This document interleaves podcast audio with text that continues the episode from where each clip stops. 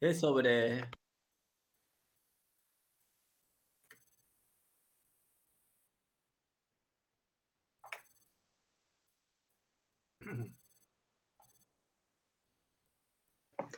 ¿No es el mismo texto que dijo que, que había que leer para hoy? Me que quería que comentarlo. Bueno, yo también había visto algo y después me fui a buscarlo y. y Ah, el mismo. que- no lo vi. era el mismo. Ah, Creo que es el mismo, hizo copiar, pegar y lo publicó. Ah, gracias, Sol.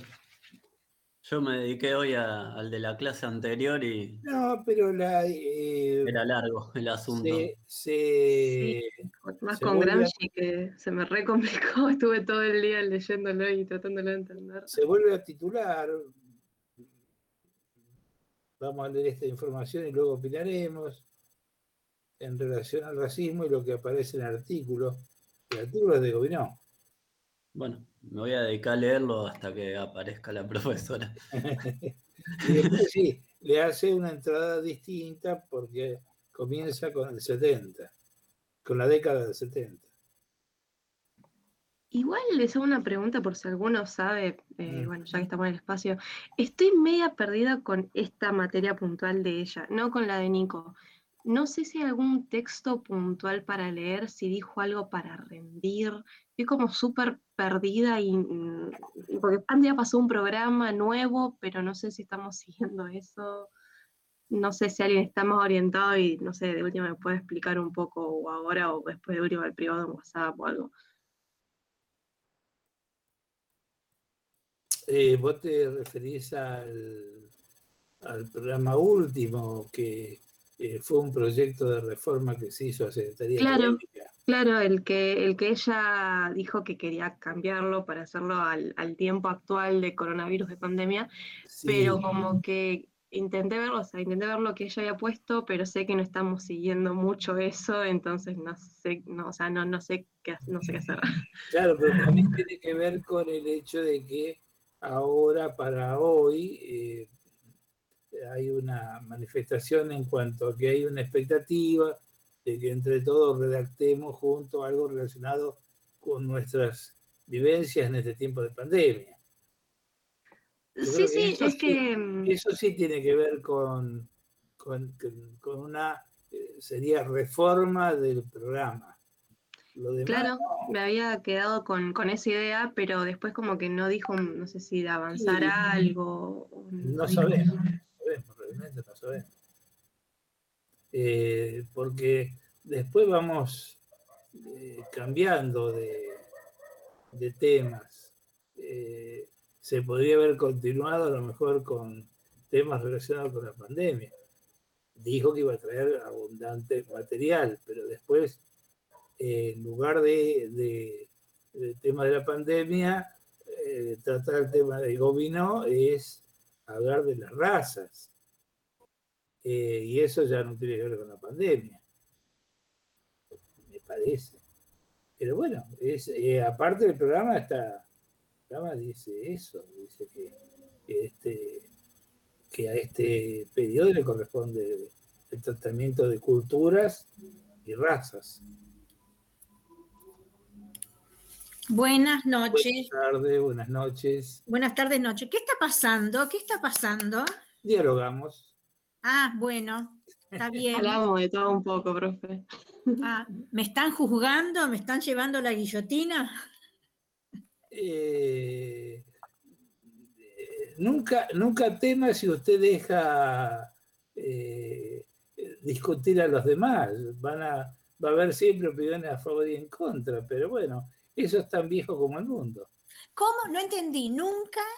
Nunca va a haber gente totalmente a favor de una postura o de otra. Ah, sí. Pero eso es tan viejo como el mundo. digo. Así que en la medida, en la medida que usted sea democrática y, y deje que hablemos, discutiremos distintas posturas y nada más. Porque yo no soy democrática y no dejo discutir. No, al contrario, le estamos diciendo que sí, Ah, pero, pero eh, no desconfíe de nosotros. ¡Ay, no! Para nada. No, miren, a ver, les comento algo. Eh, bueno, Si cuando no- la si carrera.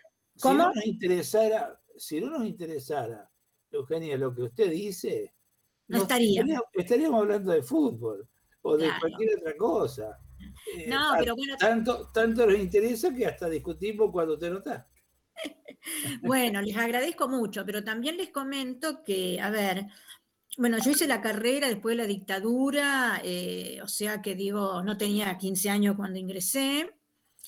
Eh, y aparte yo venía de un área, eh, tenía una sugerencia en un área de trabajo y venía de, bueno, de esa línea, digamos, ¿no? Y, y también, pero así, con este perfil siempre de democratizar, de escuchar, de armar un equipo de trabajo, de, a ver, la llave de mi escritorio quedaban sobre la mesa, yo no tenía nada que esconder, Buah.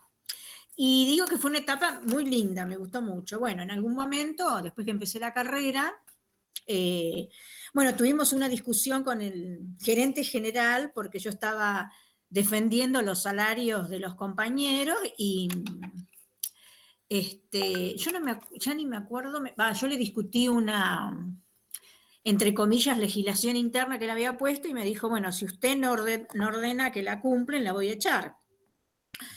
Y entonces yo le dije, mire, no me amenace porque amenazar amenazan los, los mafiosos. No me diga lo que va a hacer, a mí no me interesa.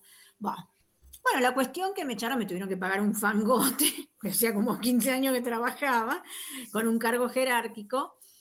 Y, eh, y yo armé un equipo de trabajo, que a mí eso es lo que más me gustó, donde todo el mundo sabía, a ver, en esa oficina, que éramos como 10, todo el mundo conocía el trabajo de todo el mundo. Entonces yo les decía, bueno, organícense, a ver, ustedes tienen que rendir en la facu, que, organícenlo, ser una cosa, como diría, de que todo el mundo se pueda sentir tranquilo, ¿no? Como sin expectativas de, a ver, yo soy, nada, nada que ver.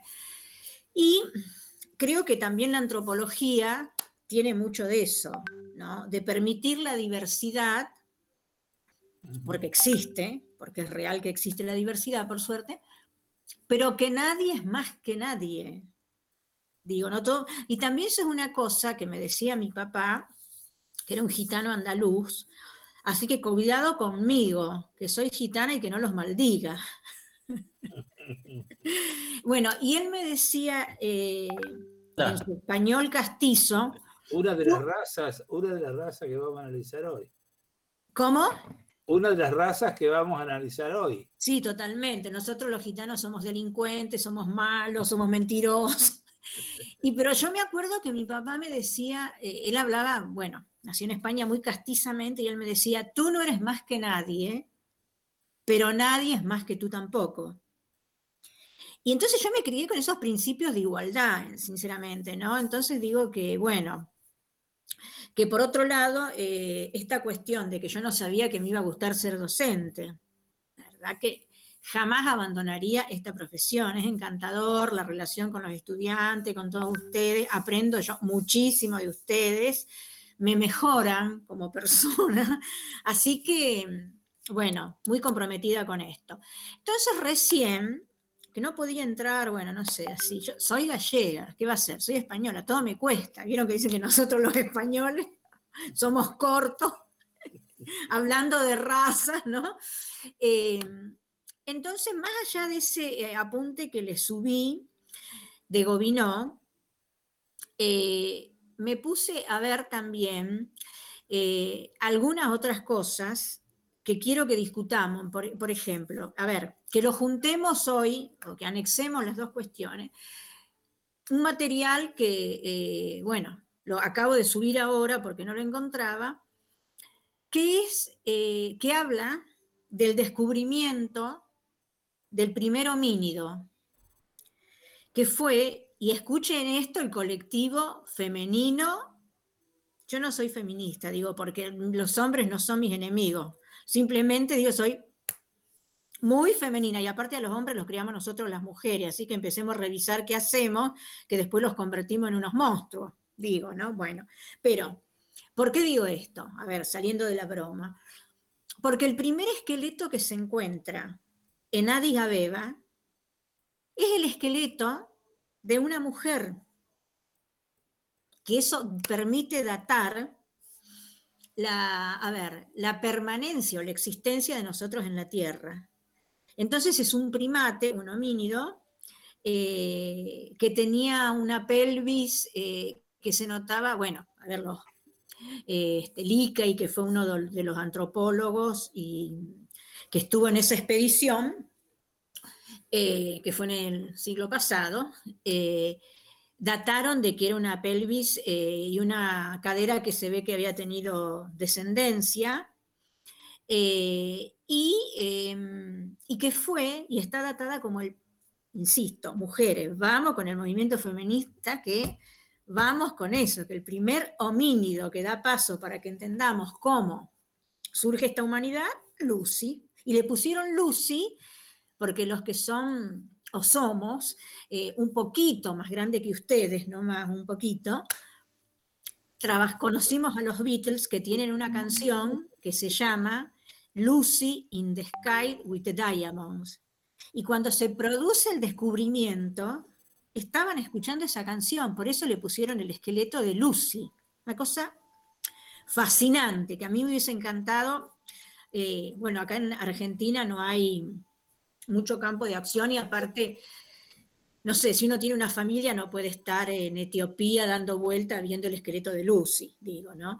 Pero me hubiese encantado porque, no sé, yo creo que me hubiese infartado encontrar el primer esqueleto de la humanidad. Una cosa, wow. Entonces, a ver, les traje también esto que no lo tenía pensado para que lo leamos, porque me parece que se concatena muchísimo con esta idea construida ¿no? a posteriori en la humanidad de pensar la noción de raza. Primero, nosotros somos humanos, razas hay de perro, de gato, de caballos, pero nosotros somos la raza humana, no hay distinción. ¿Se entiende lo que digo? ¿No? Sí, se entiende. Eh, por eso a mí me gusta, me gusta mucho este Gobino. Y por otro lado, dije, a ver, vamos a hacer este cruce para poder ver, ¿cómo les diría? Quiero que podamos ver con más eh, transparencia y con datos certeros de que no es una construcción epistemológica decir que, eh, que los seres y las seres humanos eh, existe una diferencia ¿no? Asentada sobre el color de piel, eh, sobre mm, las formas de producir y reproducir la vida social, ¿no? en términos de superioridad o de inferioridad. Si leyeron el apunte de Gobineau, eh, a ver, no estoy evaluando, si no lo leyeron después lo van a tener que leer en algún momento, pero ustedes se acuerdan que decía Gobineau de la raza blanca, negra y amarilla. El texto es aberrante. ¿Cómo? me parece un texto aberrante porque mm, dice como que la raza negra eh, son torpes, eh, tienen una determinada descripción física que los hace así. Eh, después los amarillos que son así, así, los blancos. Que tienen poca imaginación. Los negros tienen carácter de animalidad. Los amarillos tienen poca imaginación. Y los, blancos, arios, no nosotros, los blancos, porque nosotros somos blancos caucásicos, ¿no? Los blancos arios son la raza. Claro, que tienen más, eh, más finura para hacer las cosas, pueden pensar mucho mejor. Eh, la verdad que es aberrante. Tremendo. bueno, pero ustedes fíjense eh, que fue una, a mí me parece muy interesante. Yo este, este material yo lo pondría en todas las carreras de donde sea, desde la escuela, de, no sé, no digo de la salita de cuatro, pero desde, no sé, los siete años de la primaria hasta, la, no sé, hasta que ingresen a la universidad, para darse cuenta, eh, a ver, lo obtuso y lo siniestro que es calificar a alguien en términos raciales. Y ustedes ven que eso, como diría, es una cosa que continúa en el tiempo y cuando la gente habla de la gente de la villa, dice esos negros de mierda, permítanme la expresión, eh, no, se, no dicen esos rubios, ¿no? Y hay muchísimo, digo, ¿no? Como esa calificación y cualificación, ¿no? que determina eh, carácter de superioridad o inferioridad intelectual. Y aparte eso, por ejemplo, de los test de inteligencia, cuando yo iba a la escuela primaria y a la secundaria, nos hacían test de inteligencia, escuela pública. Entonces, una cosa espantosa. ¿Qué es eso? ¿No? Aparte, la inteligencia es un concepto, ¿cómo diría?, muy eh, abrazado a la producción cultural. Y cuando hablo de producción cultural, hablo de la forma de producir y reproducir la vida social. Entonces, a ver, nosotros y nosotras, que somos eh, una ciudadanía planetaria, ¿no? que está acostumbrada de apriete un botón y empieza a funcionar la estufa, por ejemplo. Eh, aprieto otro botón y empieza a funcionar el televisor. Pero con toda esta, entre comillas, ¿no? Eh, posibilidad de acceso a situaciones tan placenteras como ahí hace frío y en 10 minutos calenté mi casa, eh, si nos sacan toda esa tecnología, nosotros nos vamos a morir de frío, nos vamos a morir de hambre, ¿no? Y a ver, por esta cuestión de esa inteligencia que no nos pertenece, porque nosotros nos sueltan en la selva, digamos, ¿no? Hacer supervivencia. Estoy seguro que me pican todas las víboras, no sé, que me come un bicho, ¿no? Y nosotros tenemos un desprecio, entre comillas digo esto, ¿no? De las poblaciones originarias que justamente sin tener, entre comillas, esta educación graduada que nosotros tenemos, porque dicen, ¡Ah! es doctor, se doctoró, pero escúchenme, si hasta se compra el título de doctor, y aparte, ¿qué es eso de en una sola disciplina? Bueno, se pasó estudiando toda la vida, ¿no? En eso. Entonces digo que también es muy interesante poder repensar esta cuestión y mirar desde el cotidiano, ¿no? Porque siempre digo que tengo que escribir sobre eso, que quiero escribir sobre eso, porque la super superioridad que tiene la gente de la villa que logra vivir, no sé, 70 años y no se murió de tomar agua podrida, de dormir con la casa toda este, inundada, de comer del volquete de la basura, de ser analfabeto.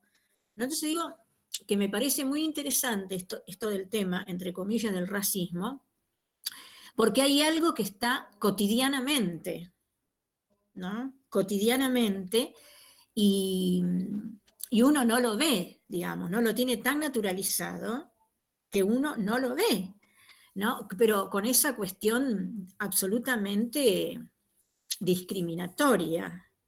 Eh, les cuento una anécdota, a ver, no sé si se las conté, pero siempre la uso porque me sirve. Bueno, mi mamá eh, era una persona hipertensa, muy desobediente, ¿no? Este, bueno, mi hermano es médico, siempre la tenía controlada y qué sé yo, pero un segundo que uno la dejaba, mi mamá se comía medio kilo de jamón, qué sé yo, con toda la sal que tiene. En un momento mi mamá se descompensa y yo la tenía en mi casa que estaba viviendo con nosotros. Se llama el servicio de emergencia, eh, bueno, que venga, qué sé yo, mi mamá se había desmayado, no sé qué le pasaba. Entonces el servicio de emergencia le empieza a revisar y en otro momento, uno, en ese mismo momento, digo, uno de los enfermeros que había, qué sé yo, empieza a tomarme los datos, a mí. Y cuando yo digo Eugenia Ruiz me dice, ¿vos qué sos de Francisco Ruiz La hermana. Che, pará, es la hermana de Paco, que es colega nuestro, empecemos de nuevo. Así, ¿eh? Y a mí me dio tal ataque de bronca que los eché. Le dije, se van, ustedes son unos delincuentes, son unos asesinos, quiere decir que a cualquier pobre persona que ustedes llegan, bueno, les hice una denuncia, qué sé yo, de todo, ¿no? Entonces digo, esa cosa también, porque se me ocurre que si mi mamá, este, si yo hubiese vivido en el Palacio Fuente, que está ahí en la calle Córdoba, entre Corrientes y Paraguay, lleno de mármol y qué sé que todo esto, no una casa común y corriente, la conducta hubiese sido otra. ¿Se entiende lo que digo? ¿No? Esa cuestión clasista. ¿no? Em, hay un libro que voy a ver si, creo que lo pude bajar, que también me parece muy interesante para poder hablar de esto, que se llama La tournée de Cristo por la Tierra. no sé si les comenté esto, bueno, porque es un libro desopilante de un español eh, que escribió en la época de Franco, ¿no? el dictador, con lo cual eh, fue una provocación este libro. Y entonces él eh, hace, construye su novela, que se van a morir de risa en realidad, diciendo que cuando es que la tournée de Cristo por la tierra, que Cristo viene a la tierra, que baja desde el cielo. Entonces hay una escena que representa totalmente lo que es el racismo. Porque entonces dice, el libro, no lo va contando, que no sé cómo, eh, Jesucristo creo que se comunicaba, no sé, con el cura de una iglesia, yo no me acuerdo cómo era. Y aparte digo esto, con todo respeto eh, por la religiosidad de cualquiera, ¿no? Yo digo, tengo hasta la confirmación porque mi mamá se crió en una escuela de monjas, así que Dios mío, Pero yo tengo mucho respeto y en un punto me gusta pensar que haya alguien, donde sea, en el cielo, en la tierra, bajo una planta, no me importa, que tenga una capacidad superior a nosotros, por ejemplo, y que nos libre de esta pandemia. Me gusta el pensamiento mágico en un punto también, ¿no? Digo, sí que yo respeto, cada uno que cree en esa piedra que le va a servir. Perfecto. Es bueno tener fe en algo, digamos, ¿no? Salir quizá de la omnipotencia. Bueno, entonces, eh, de última, eh, a ver, no encuentro el libro, pero tengo esta parte del relato y la consigo, se las voy a subir, porque es una sátira tan bien hecha. Entonces está hablando de que, eh, bueno, Cristo, bueno, ya no sé cómo sale del cielo, ya no me acuerdo, como decía Jardiel Boncela, y está llegando a la tierra. Para, él avisó que llegaba a Italia, donde está el Vaticano y donde está la Torre de Pisa. Ustedes saben que la Torre de Pisa, ¿conocen lo que es la Torre de Pisa? Me desmayo. Ahí sí, profesora. Usted. ¿Los demás conocen lo que es la Torre de Pisa, que no tiene nada que ver ni con el jamón ni con el queso? es una torre que está inclinada, así, que ha de tener, no sé, habrá sido del, a ver, del Renacimiento, o sea que ha de tener más de 500 años. Bueno, ¿Saben lo que fue el Renacimiento siglo XV? Si no, ya me desmayo en este preciso instante. Sí, sí, sí, lo, lo, hemos dado. Ay, menos mal. Es lo único que me gustó de historia, les voy a contar, porque yo me llevaba con cero de promedio. Historia todos los años me parecía una cosa tan aburrida. Porque tenía que pasar los tres meses el verano estudiando, que era más aburrido todavía, un spam. Odié esa materia. Bueno, entonces la torre de Pisa está así, en plano inclinado. Bueno, entonces resulta que eh, ah, Jesucristo se eh, conecta con el Vaticano. Habrá sido por WhatsApp, qué sé yo, no sé. Y les avisa que él va a llegar en un globo terráqueo. ¿Saben lo que es un globo terráqueo, un globo aerostático? Ahí ¿Globo terráqueo o globo aerostático? No, perdón, globo aerostático, muy bien eso. Ahí, ah. Perfecto, gracias por la corrección. Buah. Entonces, y bueno, yo no sé cómo era la historia, que, eh, bueno, que él venía bajando en ese globo aerostático. Y para dar eh, fidelidad a su santidad, a que era él, él manda un mensaje, ya ni me acuerdo cómo era, diciendo que en, ese, en un minuto, esa torre que estaba así, él la iba a dejar caer y la iba a reconstruir en un minuto. Ahí, va. Entonces eh, estaba medio planeta ahí en la torre de Pisa, que no sé, bueno, donde, eh, ahí en Italia, en Roma. Y ahí aparece, lo digo, la, la sátira, ¿no? Entonces dice que la, está así, la torre, y que toda la gente está de este lado, para que no le caiga la torre encima pero parece ser que Jesucristo se equivoca y hace caer la torre para este lado, entonces deja muerto un montón de gente, lastimada. No, a ver, ¿se entiende eh, esta cuestión de la desacralización? ¿no? Digamos, eh, esta cuestión, bueno, del pensamiento mágico y de la credibilidad.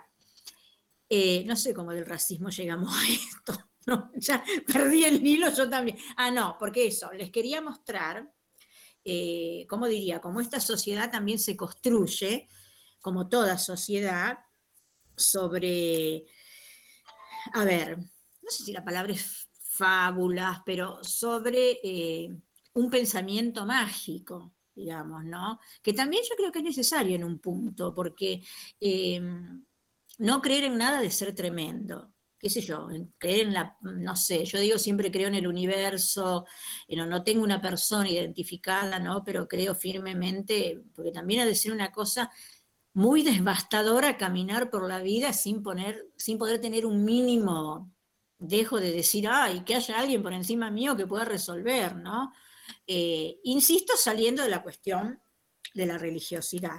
Eh, bueno, ah, no, me estoy acordando de eso, que Jardiel Poncela que era eh, un rojo, en España los comunistas eran rojos, que era un rojo y era un detractor de la monarquía, ¿no? de los privilegios, y entonces hace esta obra, que insisto, que es muy interesante para leerla, para, en estos tiempos que está todo tan trágico, está bueno leerla para divertirse, eh, planteando ¿no? esta cuestión de que no hay eh, ¿cómo diría?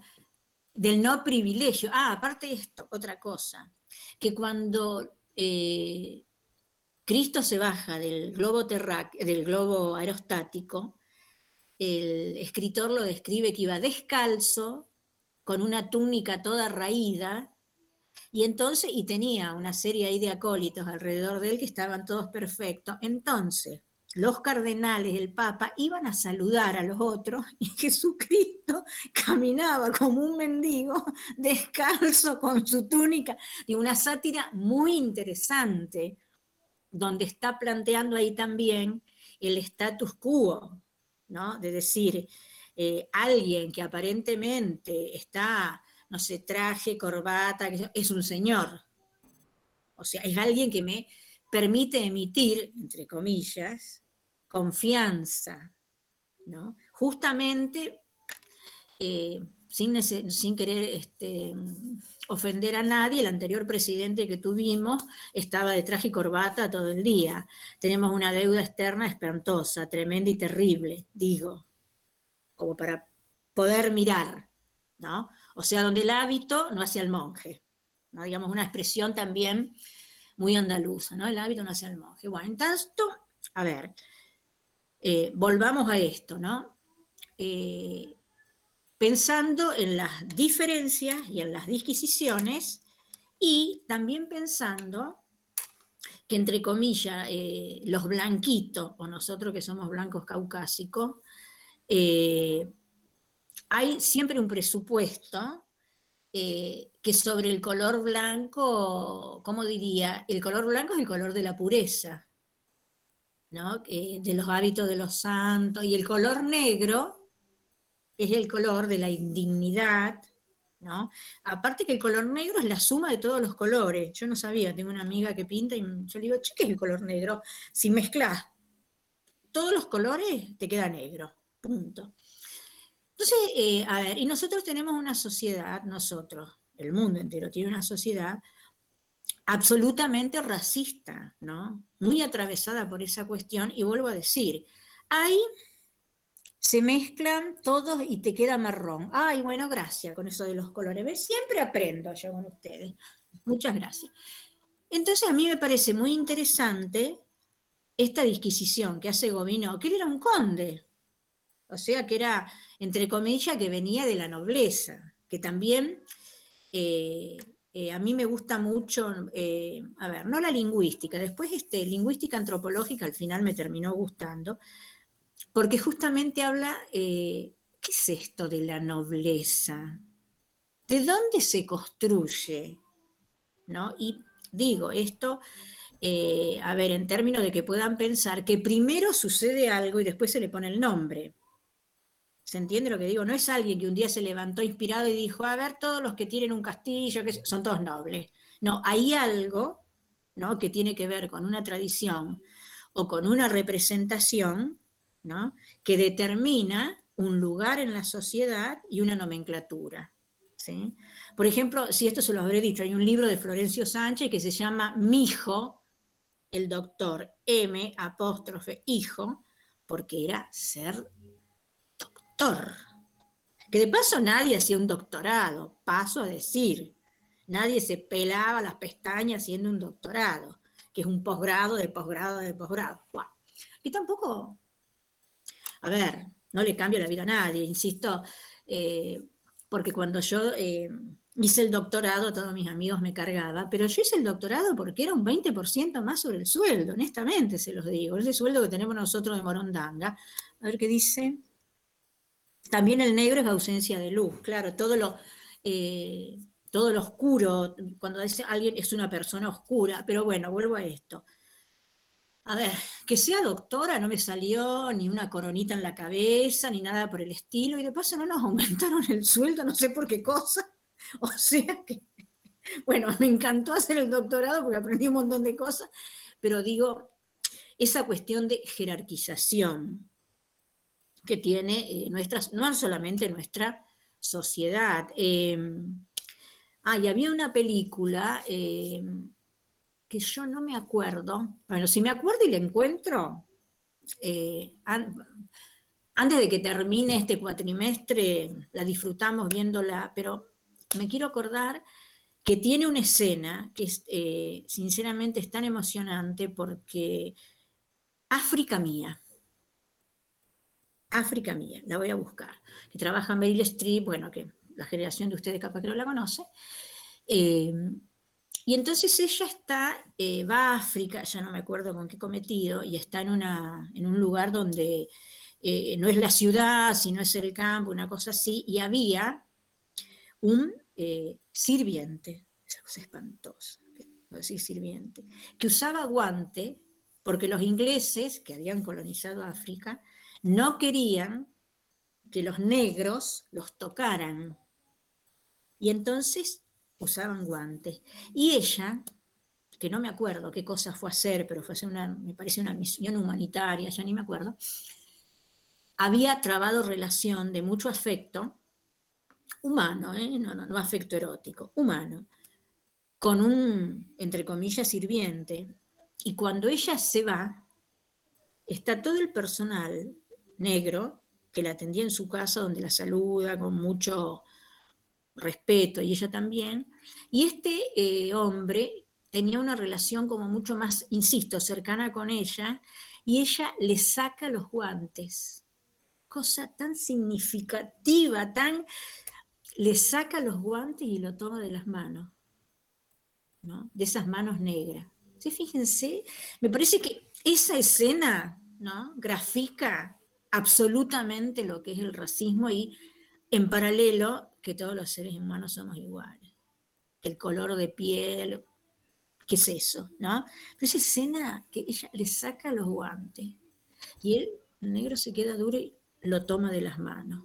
¿no? Sos igual que yo ahí. Bueno, entonces, por eso me parecía interesante este texto eh, de Gobineau. Y, eh, y, otra cosa y que estuve subiendo, eh, en todo caso para que la, este, la vayamos leyendo, en relación, esto lo subí ahora, a esta cuestión de la raza, ¿no? De, digo, de esta eh, interpretación que se empieza a hacer erróneamente y también eh, esta cuestión de la raza en un momento, eh, yo no sé si era Mengele, que fue un genocida de la guerra civil, de la Segunda Guerra Mundial, me parece, ¿no? Sí, sí creo que de la Segunda o de la Primera. Sí, sí, sí, un médico nazi alemán. Un médico nazi. Que, de la Segunda Guerra. De la Segunda, que medía los cráneos. Claro, sí, sí, de la Segunda Guerra Mundial. ¿Cómo, perdón? José Mengele. Sí, que me la Segunda Guerra Mundial. El doctor Muerte, Mengele, capturado en, Uruguay por, este, bueno, por el Mossad. Ah, cierto. Me había no, no, no, no. No, en realidad eh, nunca fue capturado. Eh, quien fue capturado por el Mossad fue en Argentina y no, no, fue, no fue Mengele. No, Mengele no, porque ya se habría muerto hace 170 mil años. Tenés razón, tenés razón, Leo. Puede ser algo así de Eichmann. ¿No se cree que Mengele estaba en Brasil? En el año, en el año, gemelos. En el año 1962 A ver. lo en el año 1962 Sí. lo capturan en Argentina el Mossad a, eh, eh, Eichmann. a Eichmann, que trabajaba en Mercedes-Benz. Lo juzgan y lo ejecutan con la huerta. A Mengele no se lo encuentra nunca y él sí experimentaba con seres humanos, Sí, con mujeres, con, eh, digamos, eh, intentos de, de, de- de nacimientos. eh, Tenía una obsesión por los manera- gemelos, Mengele. eh, perdón, no escuché. Tenía una obsesión por los gemelos, Mengele. Y también, y aparte. ah, no sabía. Biogenética, Ricardo. Sí, sí, era todo. Bio- todo, todo- biogenética. Y la ra- para lograr la raza superior. exactamente. La mejoraba. Y el cambio de, el cambio de color de ojos Mm, También. también a los bebés. Bueno. Mengele, eh, perdonen, estuvo aquí en la Argentina. Estuvo Sí. viviendo en Argentina. Sí. Y sí. creo que murió en Brasil, aparentemente. Sí, En hay circunstancias un poco. Sí, hay una versión que indicaría que murió en Brasil en circunstancias extrañas en el mar, mientras estaba bañándose en el mar. Ah, Aparentemente, no es una de las versiones. Ah, qué interesante. Dicen que hay un, un lugar en Brasil que tiene muchos nacimientos de gemelos después de la Segunda Guerra Mundial y se cree que Mengele experimentó ahí, Mm, para que nazcan muchos gemelos.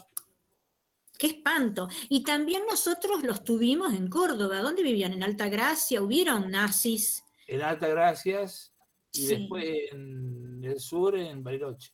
En Bariloche. En Bariloche es impresionante todavía.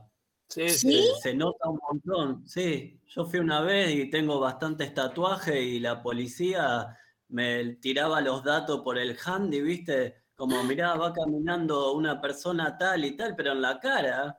Ah, Era, sí, era como vivir en el 73, yo no lo podía creer. ay, yo que tengo un tatuaje en la espalda. Me va a dar un ataque. Como si fuera, fíjate Bueno, el criterio a esta altura de la humanidad que un tatuaje lo consideren deli- delictivo. Hace sea, no pocos Cuando arte. ellos tatuaban, ellos tatuaban con la esvástica a todos los que estaban en los campos de concentración. y Le ponían el número. Le ponían Eso. número. Un número, un número. De todos modos, eh, también hubo en los 70, eh, se lo detiene a, a Priebke, que era oficial de, de las tropas alemanas eh, que habían matado a muchos eh, partisanos de, de lo que se llamó la masacre de las fosas ardeatinas. Y, Ah, de- de las fosas Italia. argentinas. Sí, señor. Hay una película. Hay una película también. y, y Priebke era íntimo amigo de un gobernador de- del sur que mató a la mujer de un tiro en la habitación, que la mujer lo mató hace poco. Y, iban- y eran íntimos amigos, hay fotos en fiestas, en fiestas así sociales, digamos, abrazándose. No, destaquemos que era No sé si de Río Negro era el gobernador, que lo Sí, mató la sí, mujer era- en la habitación de un tiro. era el ¡Ay, no sabía! era el ¿Ahora pasó eso? ¿Hace Fue poco? hace tres o cuatro años. No, no, no, no, no, no, no, más. Más porque se lo llevaron a, se lo llevaron a, eh, se, lo, se lo extraditó. No, no te digo que Prieb que lo mató el, el- al gobernador Ah, de sí. esa provincia, lo mató, mató la mujer. le pegó un Ah, tiro sí, en la sí. habitación, nunca se supo por qué y le hicieron pasar por loca, la típica que le hacen a las mujeres, digamos. Soria, Soria fue ese.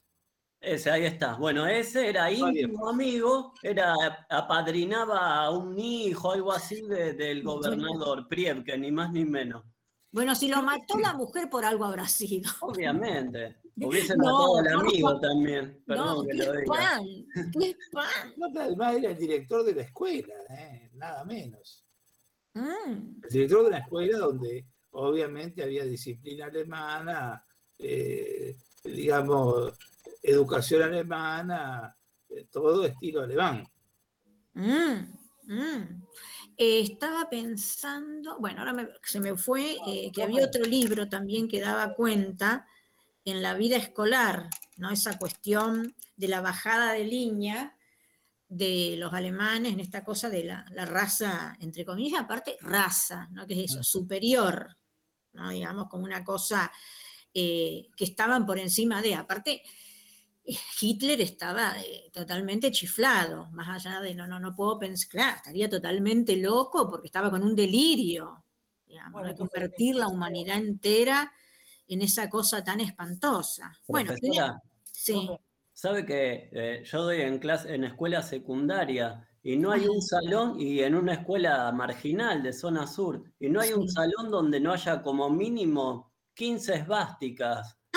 ¡Ay! Y son chicos marginales, marginados por la sociedad, maltratados por gendarmería, eh, todo lo que sabés vos. Bueno, y dibujan esvásticas, porque entre ellos tienen un concepto, viste, como vos dijiste al principio, eh, que se tratan de negros, entre ellos también se clasifican así, se denigran.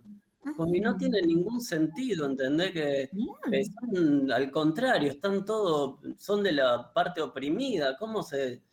No hay, no hay un, un torcimiento de eso, ¿viste? No hay, no hay un tratamiento de ese tema en ningún punto en las escuelas.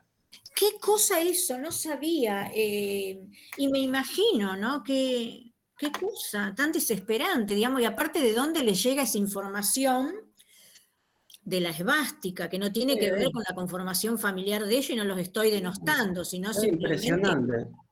Qué impresionante, no sabía eso. Tienen un, no sé, el valor a la vida, ¿viste? Al, a veces le, muchas veces le pregunto, obviamente, ¿vos sabés lo que tenés dibujado ahí? ¿Qué significa?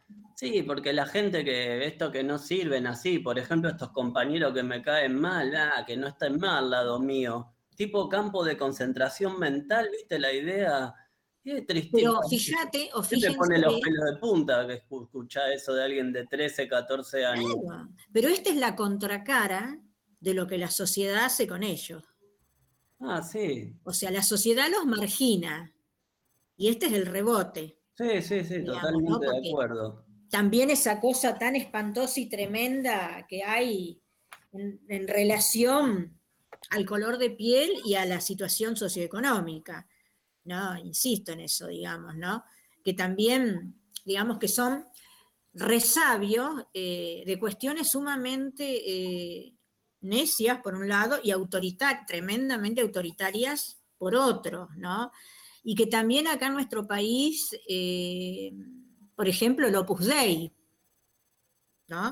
Esta congregación religiosa que viene del catolicismo, que tiene una base este, absolutamente, ¿cómo diría? Eh, muy, sectaria, tremendamente, y que total, y que aparte, eh, todos los que ingresan al Opus Dei tienen que tener una fortuna considerable. Todos los sacerdotes, eh, ¿no? que no, no entra cualquiera. Y yo me acuerdo que tenían una casa espectacular en la calle Ayacucho y 9 de julio, en una esquina. Era preciosa. Y bueno, también fueron, este, y fueron cómplices y partícipes de la dictadura, ¿no? Eh, y no protegieron a todos sus pares, ¿no? Que estaban en el tema de la teología de la liberación, que estaban eh, pensando en otras situaciones, ¿no? Entonces, también me parece, ¿no? Interesante poder pensar que el racismo no solamente se instaura por el color de piel, ¿no? Lo ideológico, ¿no? También da pie lo que pasó en la dictadura.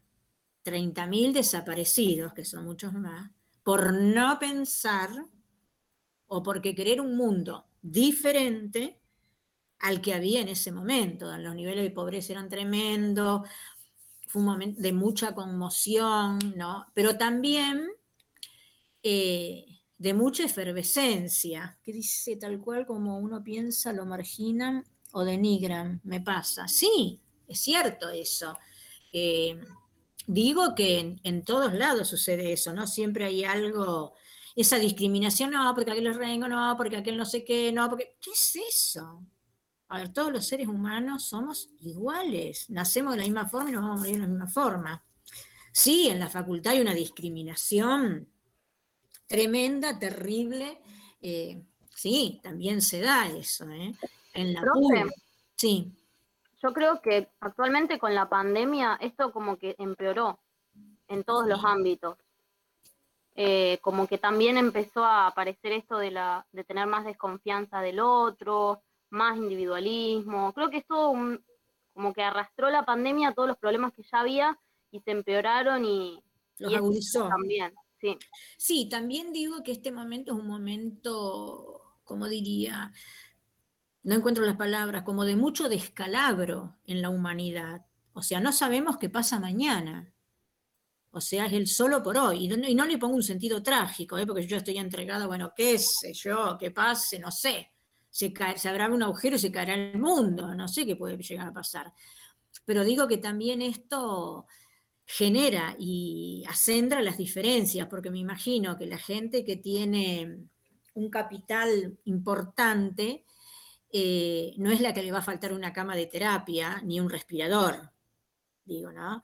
O sea que de la clase media para abajo estamos en esa situación, donde también el acceso a la salud tiene que ver con la capacidad socioeconómica, que también es una forma ¿no? Entre comillas, de racismo, de discriminación, ¿no? Como una cosa eh, muy tremenda, muy, muy, muy tremenda, ¿no? Y más eh, en estos momentos, y que haciendo un paréntesis me pone verde que en un año y más de un año y medio que llevamos, que no hayamos podido resolver el tema de las camas de terapia y de los respiradores. Yo los otros días decía, con unos amigos y eh, les comentaba, le digo, miren, les parecerá una cosa re loca lo que voy a decir, pero si somos, ¿qué somos? ¿40 millones de habitantes nosotros en Argentina o más?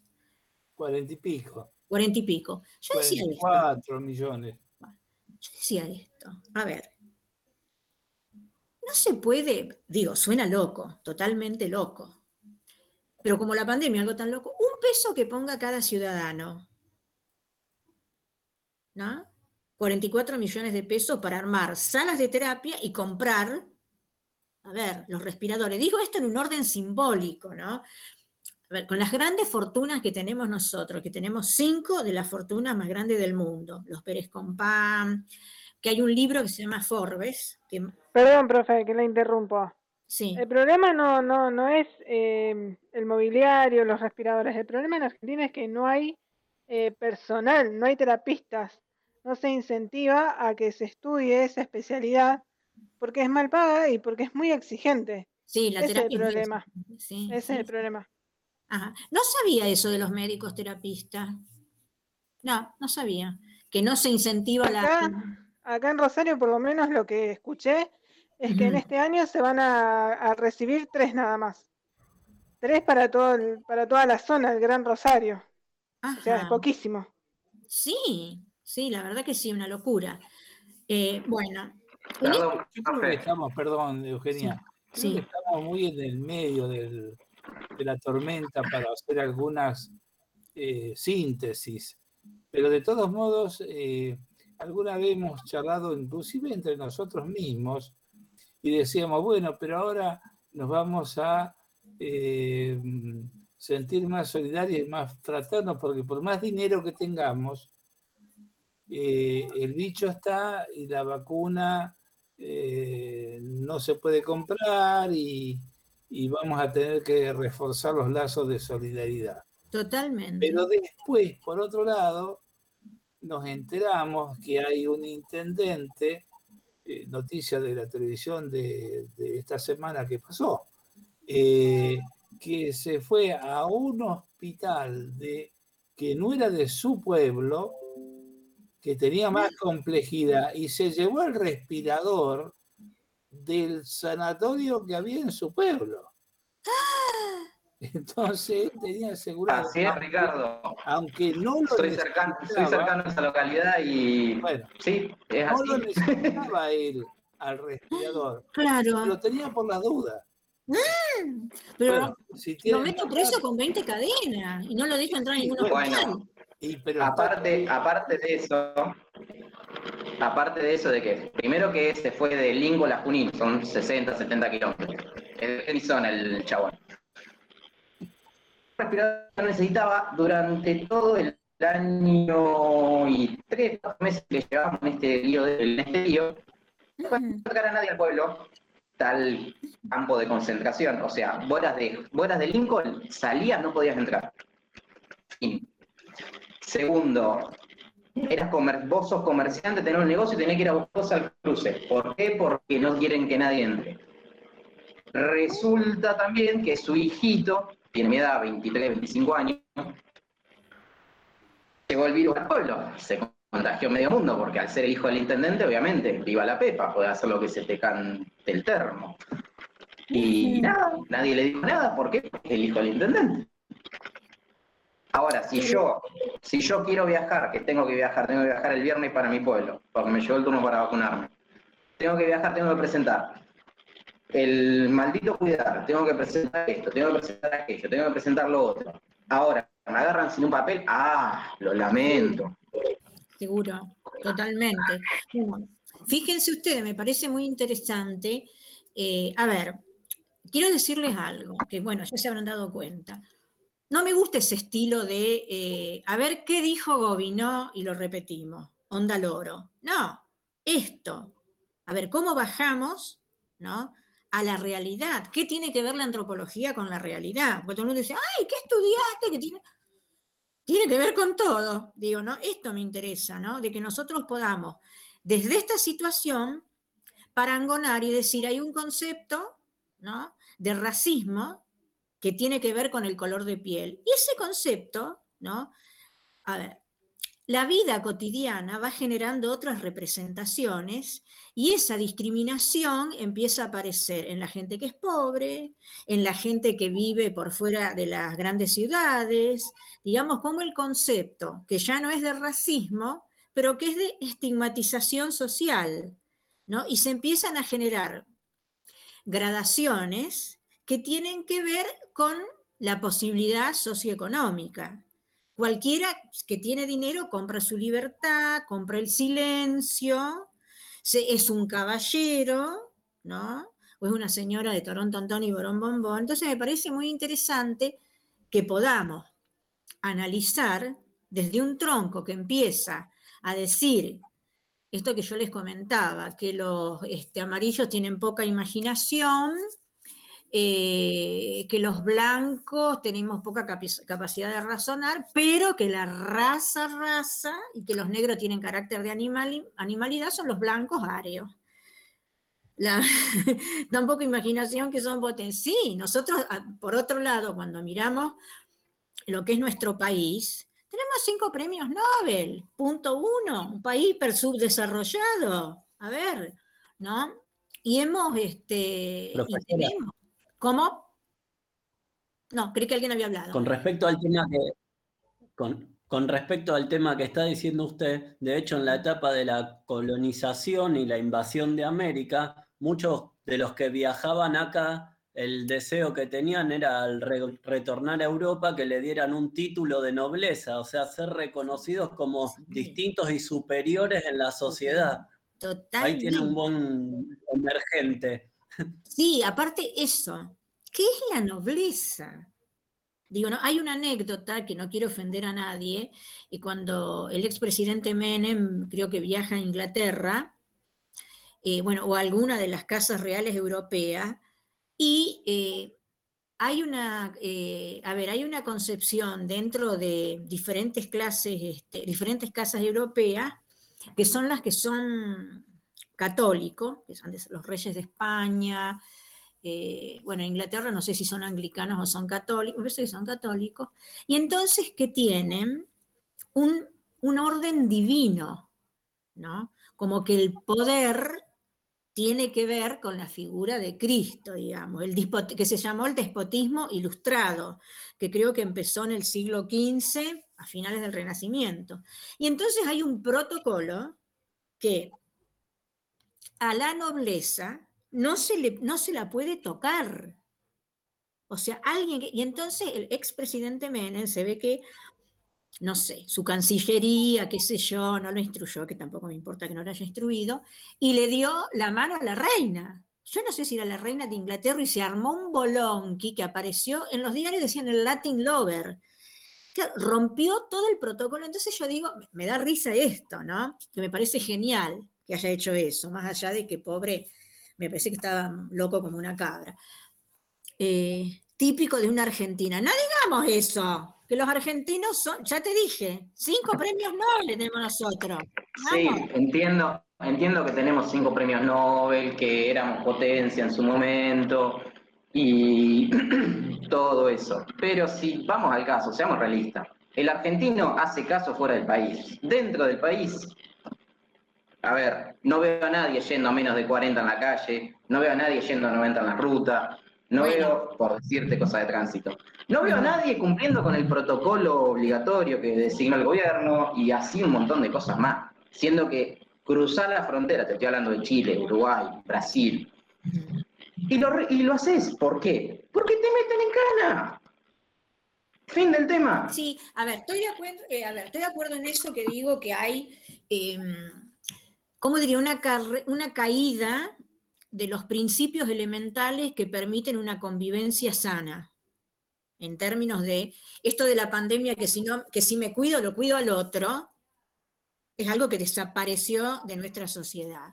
Pero también, eh, por otro lado, ¿no? Eh, bueno, vos sos muchísimo más joven, pero también nosotros tenemos, ¿cómo te diría?, una gesta. Eh, yo pertenecía a la generación que tiene 30.000 desaparecidos, y em, que vamos a hablar de eso, porque no entiendo por qué no están los planes de estudio, no entiendo qué pasa ahí. Voy a traerme. Me parece, perdón, me parece que no están los planes porque hay gente que opina distinto. Claro, obvio, totalmente. Cuando alguien opina distinto, es estigmatizado, denigrado, discriminado, tratado de facho, de esto, de aquello, del otro. Y termina siempre en una discusión que, qué sé yo. No, a ver, no llega nada. Planteo, a ver, planteo cosas, eh, a ver cómo estas.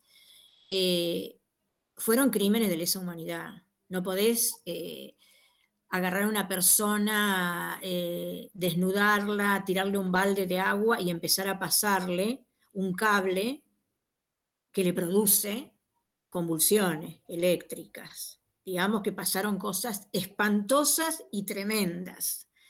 Eh, bueno, fui una militante en esa generación, celebro estar viva, eh, pero por ejemplo pasaron cosas como tener conjuntos de músicos, que yo creo que eran algunos de los Quilapayún, y que, no sé si eran en eh, Chile, que a uno de ellos les cortan las manos y le dicen seguí tocando, y lo desangran. Pasaron cosas inconcebibles, digo. ¿En aras de qué? De que todos y todas los que nos pusimos con la vida en juego, porque yo digo, en este momento me da miedo la pandemia. Bueno, es una cosa que no elegí. Pero, ¿sabes lo que es con 14 años empezar a militar y saber que te estás jugando la vida? Y que no sabes. Eugenia. ¿Cómo? Fue a Víctor Jara. Eso, Víctor Jara, que le cortaron las manos y dijeron seguí tocando y lo desangra. ¿Qué es eso? Por Dios, los santo evangelio. ¿Qué es eso? Yo que no soy religiosa. Entonces digo, eh, el método del ejército, tremendo, pero un espanto, robarse los bebés que nacían. Aunque, perdón, este, hablamos siempre de, de papá Estado, que, bueno, cuando empezó en el 76 con la primera junta militar, pero nunca, por lo menos yo nunca escuché a nadie hablar de las atrocidades que también cometían montoneros, Fuerzas Armadas Peronistas, este, el No, no, pero eso es la teoría de los dos eh, demonios. Está totalmente eh, tratando de avalar las atrocidades cometidas por la derecha y la dictadura. No, no, no, no fue así.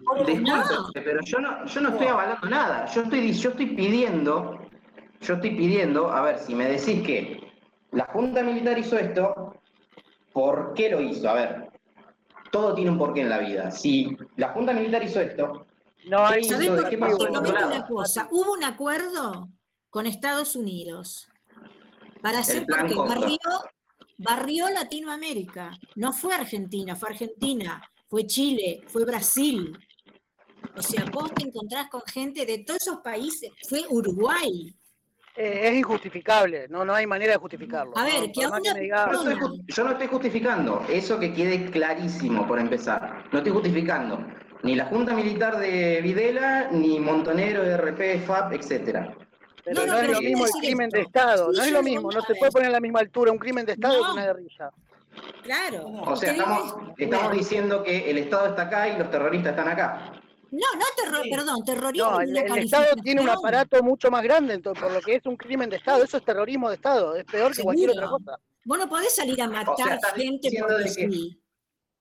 No se puede. norte de No, Mati. El Estado Pero no se puede salir a matar gente porque si yo, por ejemplo, te cuento esto, eh, muy, yo muy pegada a esta generación y fui una militante y volvería a serlo, no fui una militante de grupos armados, pero fui una militante de la izquierda y tenía 13 años cuando empecé a militar.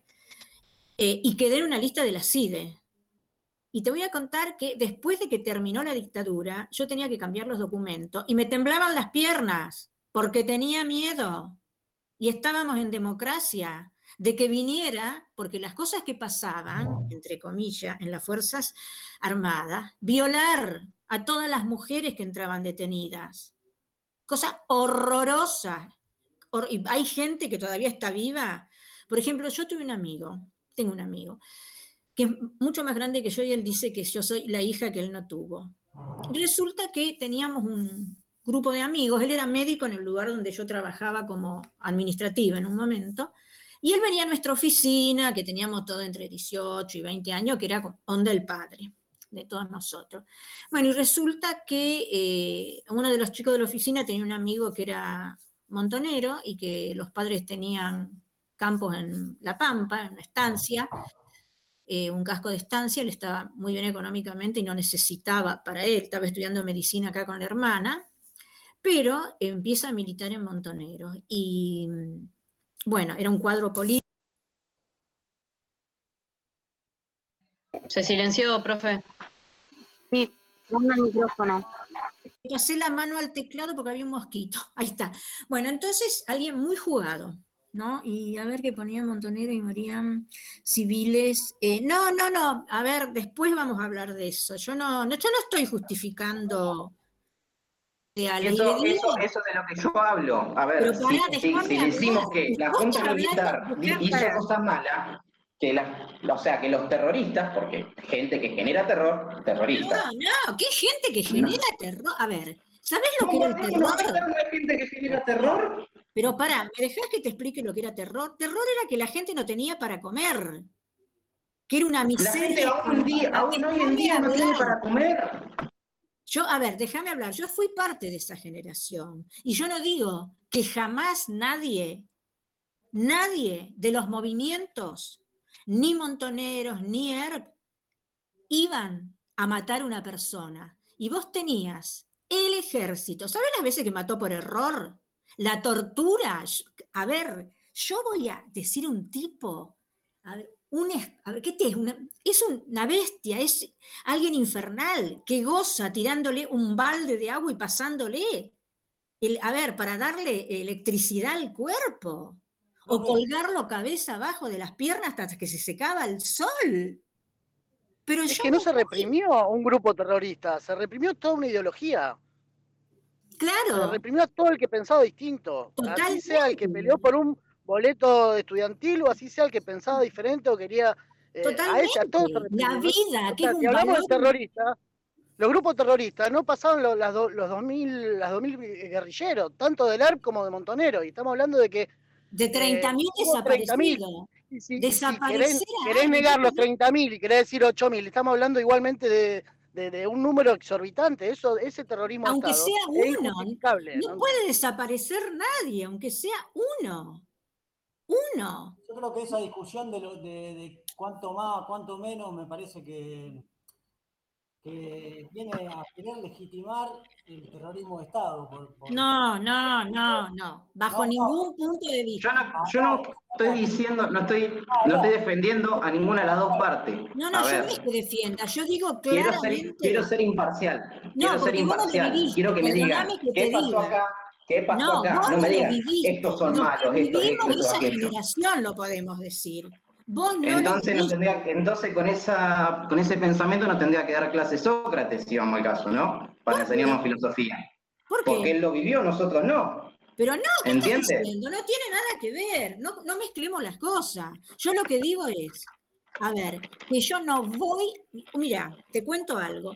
En un momento yo iba caminando donde ahora está Rockefeller, que era el comando del segundo cuerpo de ejército. Yo venía caminando, salía de la escuela del normal 2, estaría en quinto año, que tendría 17. Me venía dando el sol de frente y no veo que había un toco de milicos ahí de soldados, porque llevaban a los soldados, porque los cuadros, los cotenientes coroneles y qué sé yo, eran tan corajudos que se quedaban adentro del, del cuartel así y mandaban a los pibes que estaban haciendo el servicio militar. Entonces yo venía caminando, perdida en mi estratosfera, y de pronto alguien me agarra de acá, miro, verde, bajo los pies y veo borceguíes, pantalón verde, y yo ya tenía un par de amigos con 17 años detenidos, que no habían matado a nadie ni que nada, que te habían levantado en una volanteada. Y entonces me dice, yo lo miro, era un pibe que tendría, no sé, si yo tendría 17, tendría 20, y yo me dice, necesito que me des los documentos. Y a mí me empezaron a temblar las manos que no podía abrir la cartera. Y el pibe, ¿sabes qué me dice? No tengas miedo, porque nosotros somos tropa de, Tucumán trasladada acá y tengo más miedo que vos. Punto. Me vio. ¿Y sabes por qué hacían eso? Porque, a ver, si vos tenías que ajusticiar a alguien en Tucumán, capaz que lo conocías. Entonces traían tropa de otros lados y eso lo hicieron en todos lados. ¿Y cuál era? Nosotros no queríamos este modelo socioeconómico, porque te voy, a te voy a comentar, por ejemplo, que el decano Cantini, que me imagino que Leiva, usted Leiva se acordará, Cantini, que fue decano, él dijo, el hijo de obrero va a ser obrero y el hijo de profesional va a ser profesional. Estar en contra de esas cosas nos tocó 30.000 desaparecidos. Y quería decir una cosa, yo lo pienso y no puedo dejar de llorar. Porque hubo pibes desde 15 años en adelante, torturados, destrozados. Y te digo más, tengo un amigo que está en la facultad y que es miembro del equipo argentino de antropología forense, único en el mundo que comenzó a datar la tumba de los crímenes de lesa humanidad. Y ese amigo mío de La Pampa, que le mataron a, e, a esa familia de La Pampa, le mataron a la hija y al hijo, Ahora apareció hace cinco años el cadáver de él en el cementerio del Salvador. no tener, disponer del cuerpo de alguien. Primero, a ver, con sangre fría, yo no lo puedo entender, torturar, que alguien grita desesperado de dolor, tiene que estar totalmente loco. Por Dios, no lo puedo pensar. Sí, disculpen. a mí me gustaría terminar la idea porque me interrumpió y no me dejó terminar porque me malinterpretó. Ay, discúlpame, sí, te dale. No, yo decía que esta, esta discusión de, números, de cuántos desaparecidos, cuántos no, eh, los que lo quieren poner en tela de juicio, este, no digo por vos, Matías, sino por el discurso instaurado, eh, vienen a querer legitimar el terrorismo de Estado porque fue una cantidad mínima de, personas y, como dijo Videla, minimizar las desapariciones, ¿viste? son desaparecidos, no están. No sabemos dónde están, están desaparecidos, dijo. sí, una cosa eh, terrorífica, terrorífica. Este, y bueno, y eh, no hay que legitimar el terrorismo de Estado bajo ningún punto de vista, digamos, ¿no? No hay que ponerlo. No, por Dios, el Estado es el responsable de la vida de los ciudadanos. El Estado es el máximo responsable, o sea, después, y, vos decís de Montonero y demás, y son circunstancias, movimientos obreros, sociales, que, que, en esa época estaban en mucha más efervescencia. Lo que fue la guerra, por ejemplo, parangonémoslo con la guerra civil española a ver, defender... sociales que se daban en todo el mundo, no es Totalmente. Había, era el, movimiento obrero armado, digamos, ¿no? Totalmente. Era una totalmente. bueno, la dictadura termina por aniquilar acá en Latinoamérica, digamos, instaura el capitalismo, sienta las bases. Totalmente. Totalmente. y digo... Eh, ¿Cómo? No, Si me no, no, iba, por favor. Quería agregar eh, algunas ideas. Yo también he vivido esa época y la he vivido en la facultad. eh, como se hacía notar recién. Eh, digamos, ¿por qué lo hago notar a este detalle? Porque, bueno, ya uno tiene cierta conciencia de lo que hace, lo que vive y lo que lo rodea. Entonces, no, no es que me equivoqué, lo hice porque no me di cuenta. No, uno lo vive de una forma determinada pensando eh, eh, más o menos la realidad que tiene y, lo que lo rodea. Eh, creo que desde hace muchos años esta grieta que ahora se dibuja de, de, de, cambiemitas y kirchneristas viene de hace muchísimos años, quizá desde el nacimiento de nuestro, de nuestro país, a partir de la diferencia que hay entre los morenistas y los sabedristas. Totalmente. Y, ahí, y de ahí venimos para acá y siempre vamos a encontrar los que están de aquel lado y los que están de este lado de la grieta. ¿A dónde voy con esta intervención? A querer poner de manifiesto que se vivió una época muy complicada en esos años, eh, eh, el peronismo estaba eh, muy desordenado y es cierto que se vivía una época de,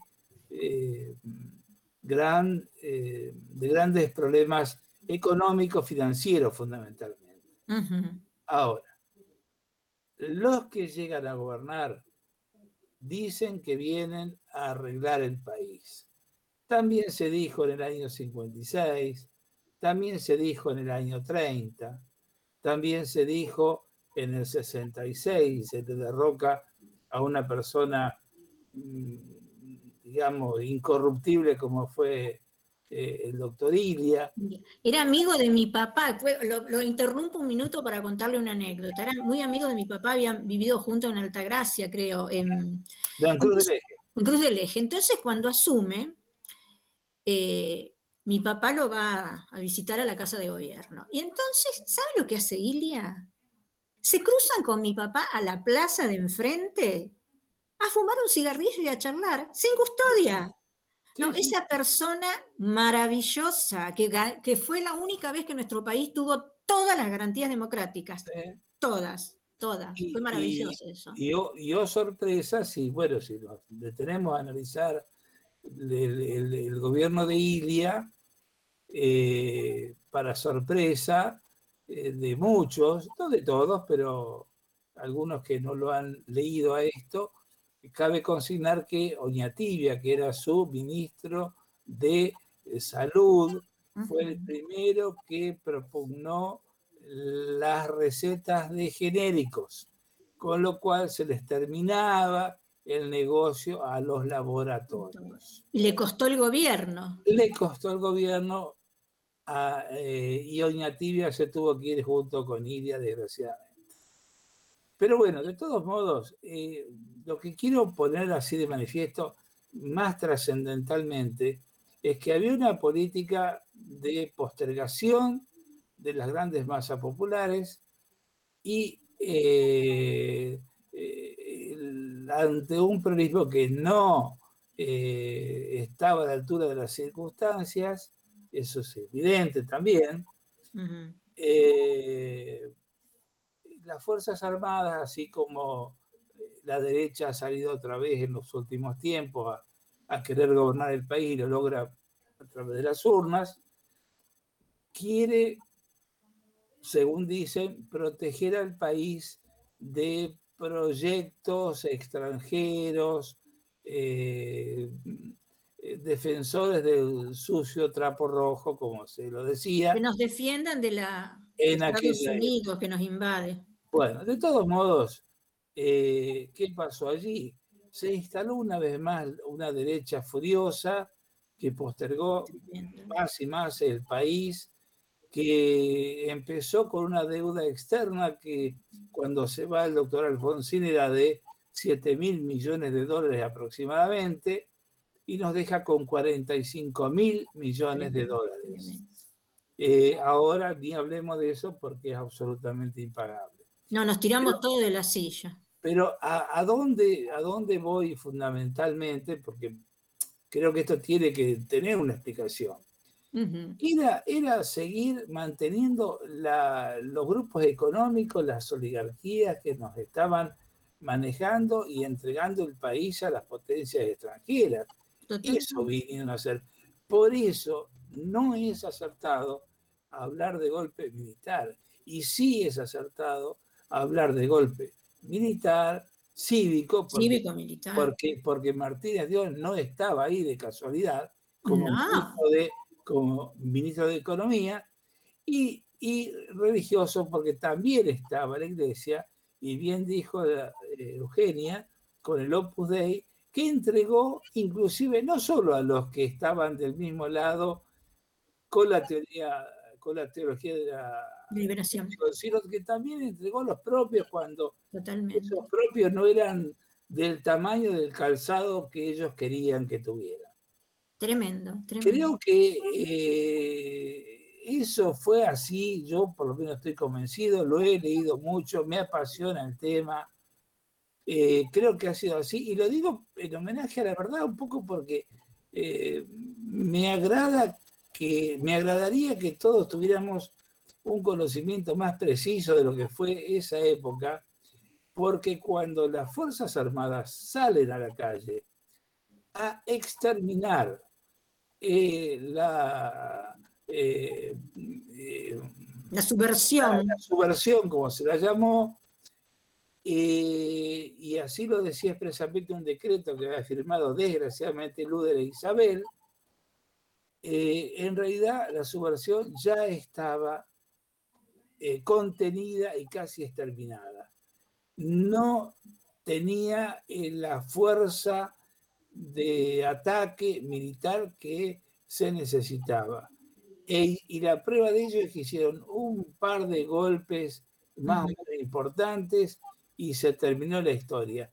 No hubo grandes confrontaciones, hubo grandes asesinatos. Esa es otra historia. Provocados, producidos para exterminar, como decía el decreto, la subversión, pero nada más. Y por mandato de los Estados Unidos, obviamente que con Kissinger nos mandaban a decir qué es lo que teníamos que hacer. Y estaba el Plan Cóndor, que era militarizar toda América Latina por Estados Unidos. En el Plan Cóndor nos incluían al resto de Latinoamérica para eh, eh, más o menos mantener limpio el patio de atrás de los Estados Unidos. Totalmente. Yo estoy convencido de eso. sí, es que es así, ¿eh? No es este. Si otro lo quiere seguir discutiendo, lo discutimos, pero me parece que es un dibujo bastante exacto de lo que ocurrió en aquellos años. Clarísimo, Ricardo, muy claro y además en un contexto de, Guerra Fría en ese momento, donde claramente Estados Unidos quería tomar posesión en América Latina, por eso, como decía Eugenia, eh, se realizó el Plan Cóndor. Y, bueno, además, un poco también los que las y los que estuvimos en, la clase anterior de, de, histórica, introducción a la problemática histórica, que hablábamos sobre Antonio Gramsci. Antonio Gramsci. Exactamente. Bueno, un poco también eh, había un temor, eh, por, ah, por, ejemplo, en Chile, con Allende, que fue derrocado por Pinochet, bueno, había, existía ese temor eh, por las clases obreras que se organicen, por las izquierdas. Entonces, bueno, ese, ese plan Cóndor estaba dirigido precisamente a, eh, como dijo recién Ricardo, a eliminar a, los sectores de izquierda. Y, no solo los sectores de izquierda, ¿no? A, todo aquel que se oponía a este sistema económico. Totalmente. Bueno, el, liberalismo, el neoliberalismo se venía abriendo paso. Ahora están instalados cómodamente. Maravillosamente. También digo, em, eh, a ver, como, como cosas que pasaron, eh, y que nos pasaron a todos los que fuimos militantes en esa época y perdimos a gente. A mí me pasaba, ¿no? Después de la dictadura, a lo mejor iba caminando hacia algún lugar y miraba a alguien de atrás y decía, ay, qué sé yo, es Ricardo. y empezaba a correr y pasaba al lado. No. O sea, esa cosa de, era tan grande el dolor, ¿no? Que uno terminaba, no sé, alucinando, diciendo... Creo que a todos nos dejó un daño muy grande. Fuimos generaciones, generaciones muy castigadas. Sí, tremendo, tremendo. Aparte, eh, yo tengo un amigo que estuvo 10 eh, años detenido. Estaba en el, PRT, que es médico, que por supuesto no hace medicina privada, entonces este, que nunca tiene un mango. Eh, y 10 años, de los 18 a los 28. ¿Qué es eso? Lo, lo pasearon por todas las cárceles del país. Entonces, y yo aparte digo, como madre, ¿qué es eso de que a uno le desaparezca un hijo y no lo encuentre más? ¿Qué es? ¡Ay, por Dios! ¿Qué es eso? Pero ¿cómo uno va a hacer eso con una persona? Mirá, colgar en la plaza pública, prefiero eso. Pero ¿cómo? A ver, ay, no, no, no, esa...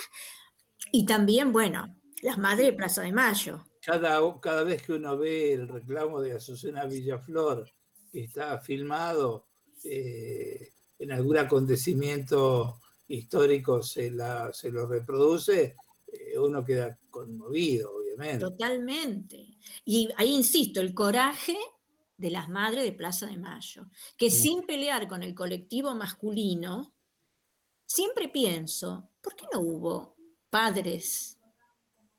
¿Qué pasó ahí, no? ¿Qué pasó que no hubieron padres? Y posiblemente eh, si los padres estuviéramos encargados de la reproducción, ya, ya la humanidad se hubiera extinguido. No, no, yo les digo a ver a todas las que somos madres, que bueno, que hemos pasado por eso, eh, por eso yo entiendo a las madres, ¿no? Porque a mí me pasó una cosa que eh, cuando nació mi hija, bueno, ya que tuve un parto divino, me interné, eso que había, había, engordado 30 kilos, el médico me quería matar, pero yo estaba tan feliz, pero tan chola, así que yo comía mañana, tarde, mediodía y noche, wow. Sí que era como una pequeña osa, no sé, pesaba como 68 kilos, no me espanto. Y me interno, pero entonces, bueno, me revisa y me dice, eh, bueno, tenés tal dilatación, y yo estaba con contracción y me dice, ¿no tenés dolor? No, yo tenía una felicidad tan tremenda que, bueno, cinco minutos nació mi hija. Y yo lo que sentí cuando nació mi hija, y me la pusieron acá, yo sentí mi vida por la de ella. Entonces yo digo, ese sentimiento que uno tiene por un hijo, porque hay que ser madre y padre, y no digo de sangre, ¿eh? madre y padre. Yo creo que el quien adopta una criatura es mucho más madre que yo, así nomás. Eso y no verlo más, y no saber dónde está, y no saber cómo murió. Y que seguramente le cortaron las manos como le hacían a todo el mundo. Yo no lo puedo, no me entra en la cabeza. Porque una cosa es, vamos frente a frente. ¿Estamos armados? Bueno, punto, me toca o te toca. Pero esa cobardía, pero qué, no, no, ese gesto de locura, todo lo que pasaron ustedes como generación, Ricardo, eh, Eugenia, este, eh, lo están viviendo ahora, esos mismos procesos de coerción, también no, tanto con desaparecidos, creo que sí. Eh, lo está pasando Chile, lo pasó Chile y lo está pasando Colombia, ¿no? que ahora le toca de cerca la ciudad, el, campesinado ya durante décadas fue exterminado en Colombia, los dirigentes sociales, no sé cuántos centenares de muertos por el Estado. Este, Los ecologistas que matan en Centroamérica a las tropas militares por nada más que por defender el medio ambiente, o sea, ni siquiera atacan a una persona, solo dicen, no, estamos, nos extinguimos, por favor. Sí, tremendo. Y la mayoría son mujeres, que es lo más triste, como que, golpean psicológicamente también al colectivo. Totalmente. Yo creo que digo que quien no puede, eh, a ver, tener una mirada, eh, digamos, ética. Yo no voy a permitir nunca jamás a ver el genocidio, es la Alemania nazi, que los mandaba a bañar y les abría la cámara de gas y se morían todos. Digamos, ¿qué es eso?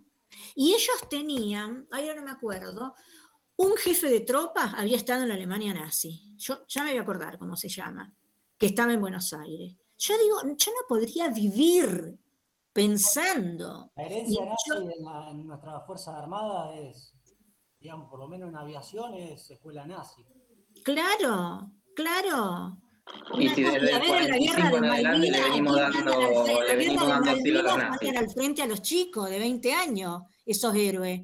Los chicos también, de 20 años. También se entrenaron en, con la escuela francesa. Claro, sí señor. Con la escuela francesa, que es la que fue Argelia. Mucha influencia de, de, los argelinos, sí. Y los que estuvieron en Argelia eran eh, el último presidente que le entregó el, eh, el, el poder a, a Alfonsín. Eh, eh, me escapó el nombre ahora. Sí. Eh, el hombre alto. Sí. y había dos o tres más que habían estado ahí en, en, en, en Argelia preparándose. Claro, que fue la escuela, de, que fue la escuela de, de guerra de, la, de, las grandes dictaduras, ¿no? Claro, cosa tremenda, espantosa y terrible. Y aparte hicieron cosas como que haber dos presos parecidos. Y había uno tendría que ver con algo y otro no, pero esas cosas las contaban. Y por otro lado, eh, quedándonos en el tema de lo que tienen que ver las Fuerzas Armadas, las Fuerzas Policiales, que a mí no, me la cuenten. Yo me pasé 10 años yendo a las cárceles a entrevistar chicos detenidos. Cosas que vi, que les pasaban, que les hacían, menores de edad, las torturas. A ver, muy vivo, con una pistola y parado del otro lado. Entonces yo digo, yo no puedo entender ese nivel de cobardía, ¿no? Porque hay que ser una persona sumamente cobarde para aprovecharse de alguien que está en inferioridad de condiciones. ¿Y cuál es el placer sádico? A ver, un pobre pibe que nació comiendo del bolquete de la basura, que nunca tuvo un baño, que vivió así, bueno, a ver, ¿por qué no metemos preso a todos eh, los que nos generaron, por ejemplo, esta deuda externa que tenemos? O a los grandes capitales. Entonces también digo, eh, no sé, yo lo tengo eh, muy marcado esa cuestión que tiene que ver con la honestidad también, ¿no? Que querer crear un país honesto costó, bueno, costó y costó eh, esta infamia. Violarse a las mujeres.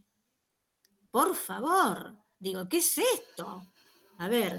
Me sale decir que fue, va, yo pienso, cuando pienso en esta última dictadura y la perversión que tenían, si bien no hay tantas películas como si hay del nazismo, por ejemplo, pienso en eso, o sea, en el nazismo. Eran totalmente, totalmente perversos, sí. asesinos, sádicos. Sí, eh, les divertía, sí, sí, les daba placer, les divertía toda esa, esa cuestión sangrienta o de torturar o digo, sí, es inentendible al nivel. De hecho, lo, de hecho, lo dicen abiertamente. Hay declaraciones que lo cuentan orgulloso y la música que ponían mientras para que no se escuche. Y cuando sacaban o seleccionaban a quién sacaban de la celda y lo cuentan con un orgullo que eso es, qué sé yo, es, no, no es humano. O sea, bueno, ¿quién fueron a las Malvinas? Tenemos un libro, tenemos un libro que creo que tiene una jerarquía eh, nunca más importante. Eh, está Sábato atrás, está el sí. presidente de aquel entonces, sí. y es el nunca más. El Yo nunca creo que el nunca más no podemos dejar de leerlo. No, por Dios, los Santo Evangelio. Y, hay que saberlo, hay que conocerlo. No, pero también, también, fue conflictivo en esa época. Y en la guerra de Malvinas, ¿quién iba También tuvo sus, conflictos, esa ley Sí, nunca más no era aceptado como una verdad absoluta. No. Ni- Y todavía, y todavía, Martín, sobre todo, porque era una herramienta también que no querían que se utilicen. Claro. pero el Como dice usted, el dolor no, no se comercializa, no se politiza. Usted que lo vivió, o Hoy sea, día- lo puede contar, pero lo que sentí en ese momento es algo tan personal que es su tesoro. Hoy día todavía se ¿Qué libro? Hoy, hoy día se discute Sí. y son hechos eh, más que probados. De hecho, de hecho, Alfonsín creía en la, o sea, estaba a favor de la teoría de los dos demonios. Demonio. Entonces, ¿qué, qué va a rubricarla el nunca más? Si él estaba a favor y se sentaba con los militares, o los carapintadas cuando se le, se le plantaron no le fue a, a- a parar el carro y no habló No. con ellos. No, no le faltaba. Igual no, yo no tengo ninguna intención de defender a Alfonsín, pero también hay que contextualizar. no estuvo, armado el gobierno de Alfonsín, no fue un devenir de los militares el gobierno de Alfonsín. bueno, pero estamos hablando, estamos hablando de un pero estamos hablando de un país que sufría permanentemente dictaduras. Claro. Digo que también se llevó una piedra quemando en las manos, Alfonsín. Ah, exacto, no es tan sencillo, no, es que vos venís en un país que... Y el riesgo era otro en esa época también. cada gobierno hace algo en contra del establishment. Y me acuerdo de todo. Y me acuerdo del previo cuando prendió fuego la corona, eh, en el acto público el, el, el el sindicalista peronista y a partir de eso hicieron toda una campaña Herminio Iglesias. A la otra semana. Ah, Herminio. Herminio Iglesias. Me había olvidado. la elección la iba a ganar Luder y todo, todo sabía, este, era Vox Populi que ganaba Luder y de una semana para otra le dieron el gobierno a Alfonsín. Ajá. Ah, eso me había olvidado. Sí. Y también digo una cosa, ¿no? Esas Fuerzas Armadas. Eh, tuvo dos intentos de golpe de Estado, Alfonsín que en la guerra de Malvina, sí, que en la guerra de Malvina pusieron los soldados al frente. Ellos, perdón, los tenientes coronel, Seineldin, que estuvo ahí, y que yo a Seineldin lo conozco al hermano, que es médico, cirujano, especialista en cirugía de pulmón. Y me acuerdo que era época 77, y él eh, venía a operar al Sanatorio de Nueva Molenza, donde yo trabajaba como administrativa tipo repiola. Y entonces le preguntamos. Y me dice, no, yo con mi hermano hace siglos que no me hablo, es un asesino, es un genocida, así, ¿eh? Así. Me acuerdo. G, a ver, Seineldin, mucho coso acá donde no había ni una gallina que le, que le lo picotee. Pero poner los soldados, la masacre que fue eso con los soldados, que se morían de frío, que no tenían ropa, no tenían para comer. El ejército argentino, no, pero con un resultado que ya se descontaba, que ya se sabía, que fue un último manotón de ahogado para salvar la locura del 76. Era prolongar la agonía, nada más. Tropas sin pero le sirvió, Ricardo, pero lo mantuvo, porque los que vivimos esa época nos llenaron la cabeza y nos, nos generaban un orgullo bélico y un patriotismo asqueroso. Totalmente. O sea, literalmente asqueroso, repugnante, visto. y me acuerdo las colectas, ¿se acuerdan las colectas? La gente hiperanciana que fue a llevar sus medallitas de oro. En las escuelas también lo hacían, ¿te acordás? Había que llevar cosas. La familia Los héroes nuestros. Se levanta San Martín y le dan cuatro ataques juntos y se muere de nuevo. La familia Bachetti, que vendía vino en aquella época, donó eh, un Mercedes-Benz. Mire usted, no sabía eso. Yo digo también que esto nos dejó secuelas emocionales a todos. Yo, eh, por ejemplo, en un momento, hace la cosa de tres años, empecé a sentir, ay, que tenía una angustia, una angustia, una angustia permanente. Yo, que soy... No, entonces, bueno, se me ocurrió al médico, un médico clínico de toda la vida, y me dice, a ver, te vamos a hacer un análisis de serotonina, que serotonina es la hormona del bienestar. Yo no tenía idea. Entonces me hacen un análisis de serotonina en sangre y la serotonina eh, normal va entre 70 y 400. Yo tenía 20. Me dice, no sé cómo no estás loca, así. Y entonces él me decía, eh, todo deja huella en la vida. ¿no? Eh, tu generación fue una generación de poner, es cierto, de los tres años de poner el cuerpo, de estar, de vivir esa situación tremenda que vivíamos de tiroteos en la calle, aparecía el ejército y uno... Y entonces me decía, bueno, eh, te pasó esto, a ver, yo me, a ver, yo me sentía bien, ¿no? Y entonces me dijo, bueno, te vamos a medicar para, es como si te quedas, a ver, como la gente que toma medicación para la diabetes, digamos. entonces estoy medicada, tomo una pastilla para levantar la serotonina, y me dice, y eso tiene que ver, eh, me dice, bueno, ¿sabes la cantidad de casos que hay? Y curiosamente, que este es un momento, toco madera, re lindo de mi vida, esta, la relación con ustedes, digo que yo adoro y este, me pienso jubilar en algún momento, pero me quiero quedar con una cátedra porque adoro la relación con todos ustedes, los estudiantes. Pero, y él me decía, llega un momento que, a ver, estás tranquila, estás bien, y el cuerpo se empieza a manifestar. En otro momento que estás a mil, claro, yo cinco cátedras de acá para allá, que congreso, que esto, que la Vega, que me voy a España, que vuelvo, bah, que los chicos, bueno, ahora que todo eso se terminó, me dice, bueno, es muy común que pase que uno cae dentro de uno. Y es cierto que me pasa en estos momentos que yo me vuelvo a acordar de cosas que las tenía, bueno, totalmente borradas, muy dolorosas, ¿no? En términos de, esto de la época de la dictadura, ¿no? Y, qué sé yo, sentir los tiroteos y uno, esa cosa, ¿no? Eh, yo no me acuerdo a quién era que lo tirotearon y se cayó en el medio de la calle, una cosa espantosa. Yo creo que en Corrientes y Córdoba, no sé a quién tirotearon pero yo no me acuerdo, la muerte de Blanco, de Bello, estudiantes que iban en una manifestación tranquila, ¿no? Entonces el médico me decía, es tanto el esfuerzo que uno pone en ese momento para sostenerse anímicamente, que eso después en algún momento, cuando estás en la meseta, que estás piola, bien, tranquila, bueno, te puede pasar esto. Después me hicieron un análisis como al año y había subido la serotonina y me dijo, mira, sos brava, ¿eh? porque yo creí que te ibas a cronificar. No, yo no me voy a volver loca. Acá seguiré disfrutando, no sé, haré terapia, pero la vida está lindísima. Pero digo, eh, y también tengo muchos amigos que están haciendo terapia hace 120 años. Eh, ¿no? Otros que se enfermaron de cáncer y se murieron, como que el cáncer es una enfermedad también que habla de los dolores del cuerpo, muchísimos, ¿no? Eh, y también yo pienso y digo que todos los que vivimos esa generación, y usted le iba no me a dejar mentir, pusimos el cuerpo para cambiar algo, no la lengua, el cuerpo, la vida.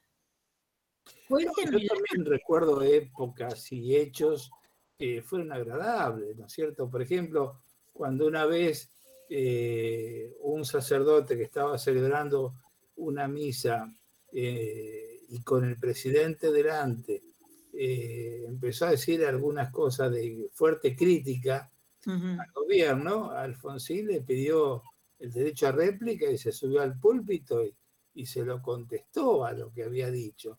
Que, ojo, eso también es importante porque no... Era maravilloso. no está visto. Yo digo que ha sido el mejor presidente. No, no, pero él que sostuvo todas las garantías constitucionales. Marcó, sí, marcó. Él Ilia, él Ilia. Y después, por otro lado, em, nunca me voy a olvidar tampoco de cuando eh, estaba hablando en Estados Unidos con eh, el presidente de los Estados Unidos, que era eh, Reagan, ah.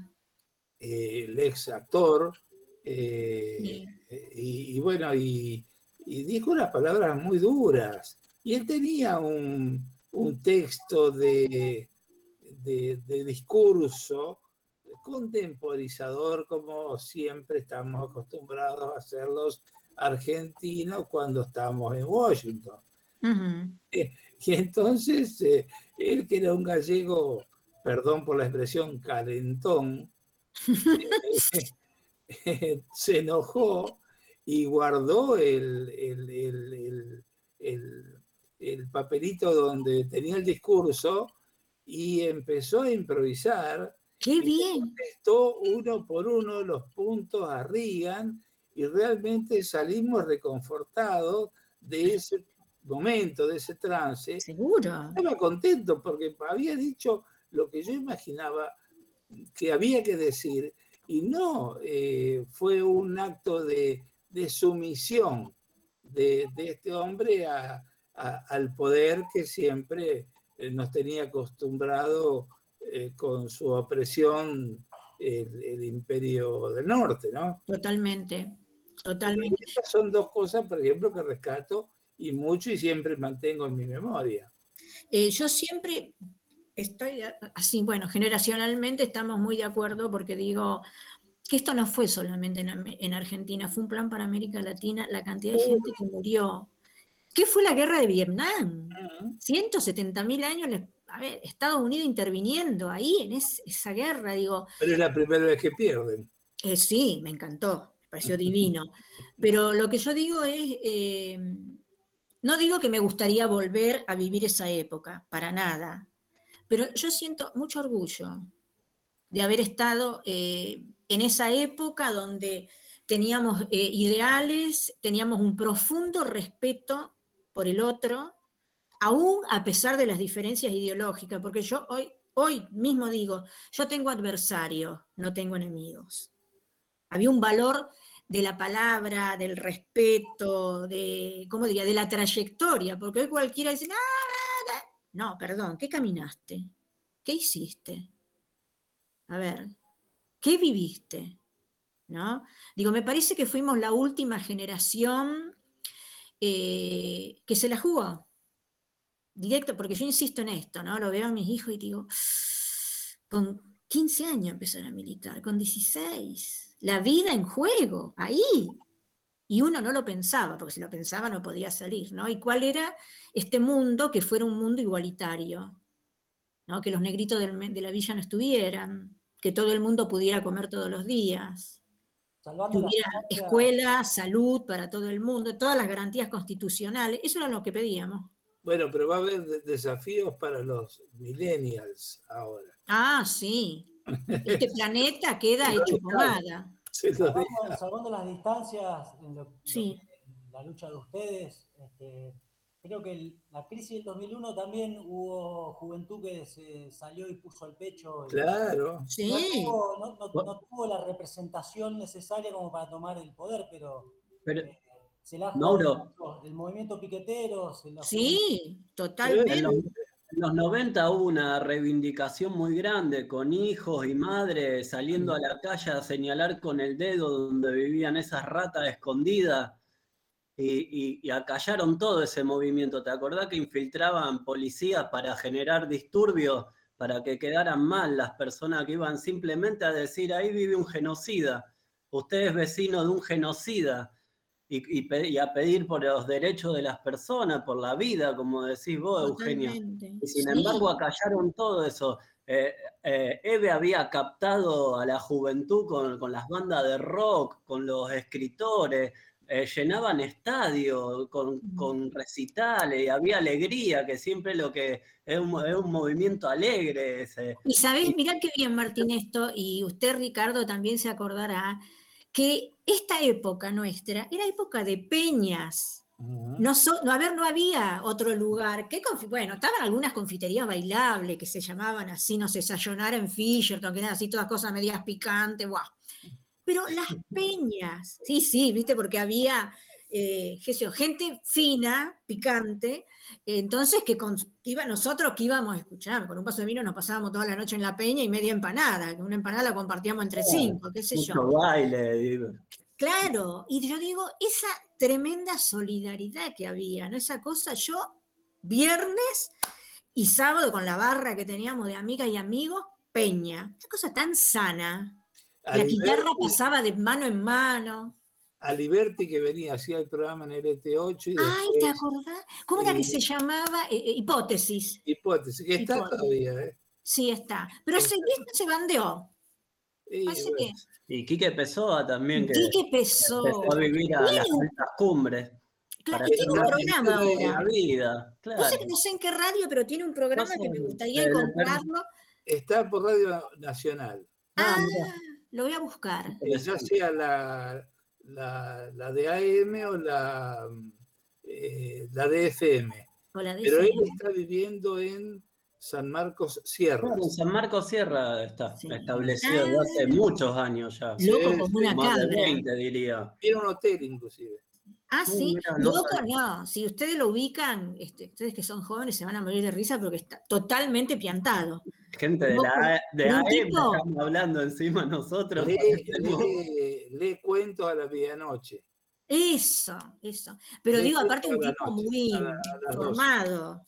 Sí, sí, sí, Claro, con un nivel cultural, o sea, muy, muy, bueno, pero muy diverso. También en, nuestra época, todo el mundo, viste que no eh, a ver, se discutía política con fundamento, con lectura, no podía ir a... No, todo el mundo andábamos con el librito abajo del que sea, ¿no?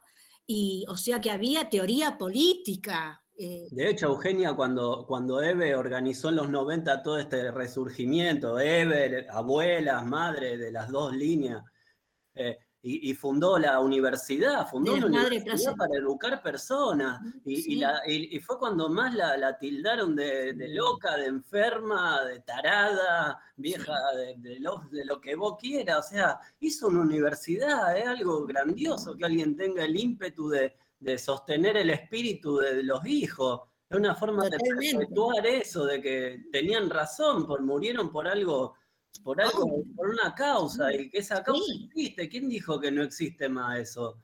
No, por supuesto que sí, hay muchísima gente. Bueno, pero viste, yo también digo que fue mundial esto, ¿no? Porque también estuvo en toda Latinoamérica esta cuestión de liberar América, digamos, ¿no? Que fue esa, ese intercambio también maravilloso con otros compañeros, pero lo que vuelvo a decir es, eh, su época, cuando yo empecé a militar a los 14 en el Partido Comunista, que después me voy, me quedo en otra área. Entonces es que teníamos obligación dos veces a la semana e ir a las clases de teoría política, porque no estaba permitido que uno hablara así porque los pájaros vuelan. Entonces yo en esa época tenía una formación que no la tengo ahora, ¿eh? leyendo teoría política, era sí o sí, no se podía ir a, ¿no? a sanatear.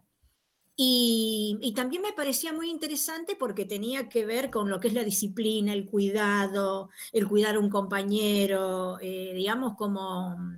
Y con una cosa siempre de, este, va, de mucho respeto por la diferencia, ¿no? Y por eso insisto, yo digo, tuve eh, adversarios, pero no tuve enemigos, digamos, ¿no? Porque de última todo, desde una variedad distinta de colores, caminábamos tras el mismo esquema de decir que esta Argentina o que Latinoamérica deje de tener ese peso, por decirlo a lo grande, de Estados Unidos encima y que nos convirtamos en lo que somos, países productivos, eh, con posibilidad educativa. Yo me acuerdo, bueno, esto que yo decía, la, libre, laica y gratuita que seguimos teniendo hoy en la universidad, me acuerdo cuando los milicos decían el hijo de, médico va a ser médico y el hijo de obrero obrero. Me encantó. A ver, al que le gusta, que se suba ese mandato y que vea lo que cuesta una carrera universitaria. ¿no? El, a ver, lo que el Estado, ¿no? Lo que el Estado pone en eso, ¿no? O sea, sostener una carrera universitaria de alguien, ¿no? Y que aparte te cansaste de antropología y decías, ay, ¿para qué me voy a fonobiología? Te anotás y empezás a ir a clase. Digo, también eso como una cosa que, bueno, por supuesto, era parte del plan, este plan de, ¿cómo es que se llama? Cóndor, de desaparecer todas las universidades públicas, y con esto, bueno, ¿no? Que estudiara, bueno, la clase privilegiada, digamos, ¿no? Eh, yo celebro eh, con todo el dolor, porque por ahí nos juntamos con algunos compañeros y decimos, uy, ¿te acordás de fulano? ¿Te acordás? Y bueno, mentiría si digo que no se nos queda una lágrima de decir, bueno, esto, el otro, pero también siento, no sé si la palabra es orgullo, no, no me gusta esa palabra, ¿no? Pero también siento mucha satisfacción de no haberme quedado con los pies fuera del plato. Yo digo, equivocado o no, hay que participar. Porque es la única forma de cambiar. Bueno, mira, ¿vos crees que el sol sale a la noche y se entra en el día y que lo que tenemos en el día es la luna? Bueno, dale, dale, mira, movete para ver si podés lograr eso, pero jugate, no jarabe de pico, jugate porque la vida es eso, tomar decisiones, eso es lo que uno lo ennoblece, digamos, en un punto. Eugenio, en, los programas de estudio de, la secundaria, la mayoría de los docentes copia y pega y ponen eh, generar el pensamiento crítico en los adolescentes. Y a mí me da una risa porque si, si cuando son críticos, ¿viste? Uno, yo los escucho que hablan de cómo los educan y qué opinan sobre cómo los educan, y son críticos realmente. Pero si se lo dijeran a ver si lo asumirían al, docente que le están diciendo, tenés tales límites, y los tienen marcados, no son tontos, se dan cuenta, ¿viste? ¿Qué pensamiento crítico? Al contrario, los callan con la nota, los asustan, el terror. Ah, yo hablo por las escuelas privadas, no sé, a mí me tocó ir a una escuela privada y católica y y era formar como, como personas que, bueno, está mal decirlo, pero que no pensábamos, porque repetíamos lo que nos enseñaban y era eso lo que estaba bien. Y Martín, vos sabés más porque das clases. De acuerdo con vos, Leonela. Yo también fui al Cristo Rey, imagínate, el Cristo ¡Ay, el Cristo Rey! El, sacerdote que dirigía todo venía de la España franquista y, hacía literalmente. Hacían torturas, te lo juro. Bueno, en 2011. Hay escuelas. Perdón, ¿qué decías? ¿Hay escuelas? Te interrumpí. No, no sé, ¿qué pasó? Se cortó, me parece. Ah, digo, hay escuelas, decías, alguien decía eso. Ah, Leonardo. Lo suma, Leonela, también esas experiencias en lugares que después son totalmente opuestos a tus valores. Está bueno en 2011 no sé si... diferente también y que practican la diferencia. Martín, lo que pasa es que en las instituciones públicas de educación Está muteado. uno no puede tener algo, una mirada crítica, y darle una mirada crítica. Obviamente te van a poner un límite pero qué límite, entra a mi salón y va a ver si hay un límite. ¿Por qué? ¿No voy a ser honesto? ¿Qué les voy a mentir? ¿Que la vida es, un, Disneylandia? ¿Pero qué? Si la, gendarmería, si la, gendarmería, entra y le pega a los pibes de 12 años, la otra vez fue y le robó la plata a uno que iba a pagar el club, un gendarme. ¿Qué, te creo, sí, te creo. Que le diga que está bien eso, me indigné cuando... No, obvio. ¿Qué se cree que soy yo? ¿De, madera? poner ciertos límites porque... ¿Sabe el grito que le pongo al directivo que me pone un límite? ¿Sabe cómo le pongo yo el límite y me orgullo? Como vos dijiste. Muy bien, vamos con eso. ¿Viste, Eugenio, que dijiste vos la palabra orgullo? Uno cuando tiene una forma de ser lo lleva con orgullo, justamente. Yo tengo mis valores y los llevo con orgullo y moriré con mi, el orgullo por los valores con los que crecí y viví. Y uno es la libertad, la libertad y ser felices. y la escuela te tiene que enseñar a ser feliz e independiente. no un obrero que está explotado. Seguro. Lo que te quiero decir es que la, escuela como institución, Martín, tiene la obligación de ponerte ciertos límites, porque hay cosas que no se puede a ella misma, a como institución misma, contradecir o poner en discusión. A ver, contame, quiero, me parece interesante lo que decís, como cuáles, a ver, porque el que forma un hijo, una familia es la que forma un niño. Eh, diferentes, eh, eh, diferentes... Vos decís que opera como burocracia, Mauro. Está adecuada al sistema. Mauro, lo que vos decís es lo que yo considero que son unos burócratas, punto. A ellos le dan el reglamento y lo tienen que cumplir, eso lo entiendo es su trabajo. responden al Estado y a ciertas necesidades. salir, hay, directoras que son reabiertas, hay directivos que son reabiertos con la sociedad, porque la escuela es una sociedad formadora en el barrio. Totalmente. Y sobre todo cuando los barrios tienen carencia, la escuela está ahí para apuntalar que esos chicos no estén en un estado permanente y que los hijos de sus hijos de sus hijos sigan viviendo en un rancho. Totalmente. Claro, que no se repita lo voy a poner en un paralelismo, por ejemplo, los maestros que quieren este, tratar de, dar esta lucha que vos, que vos das y, tus compañeros dan, son, por ejemplo, como los, sacerdotes que daban la lucha contra, contra la, contra la, iglesia católica, digamos, ¿no? no sé, yo, los, yo como Freire, a mí me gusta Freire, o lo, Ay, sí. Eso me gusta. El Pablo Freire, vamos con eso. Yo sé, por ejemplo, a ver, yo soy atípica, así, atípica dando clase, pero digo, hoy empezamos hablando, ¿cuál era el tema? Racismo. Todas las manifestaciones que hubieron acá, de diferentes lugares, digamos, hubieron manifestaciones diciendo, no, ese racismo por el otro que se convierte no en una cualidad de color, ¿no? sino en una forma de pensar, ¿no?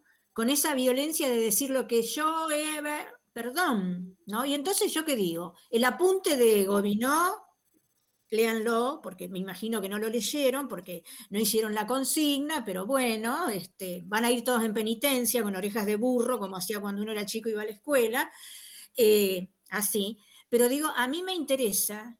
¿Gobinó era alemán o francés? Discutamos esto en la realidad, a ver, porque también fue una cuestión hiper, ¿cómo diría?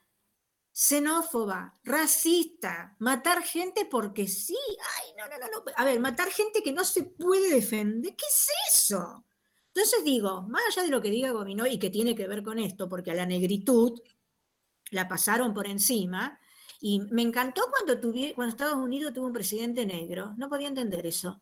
Yo digo, ya no entiendo nada. Y una cosa les quería contar que a mí me fascina y me encanta y que tiene que ver, y creo que se lo subí porque estuve buscando este, dentro de la evolución humana, ¿no?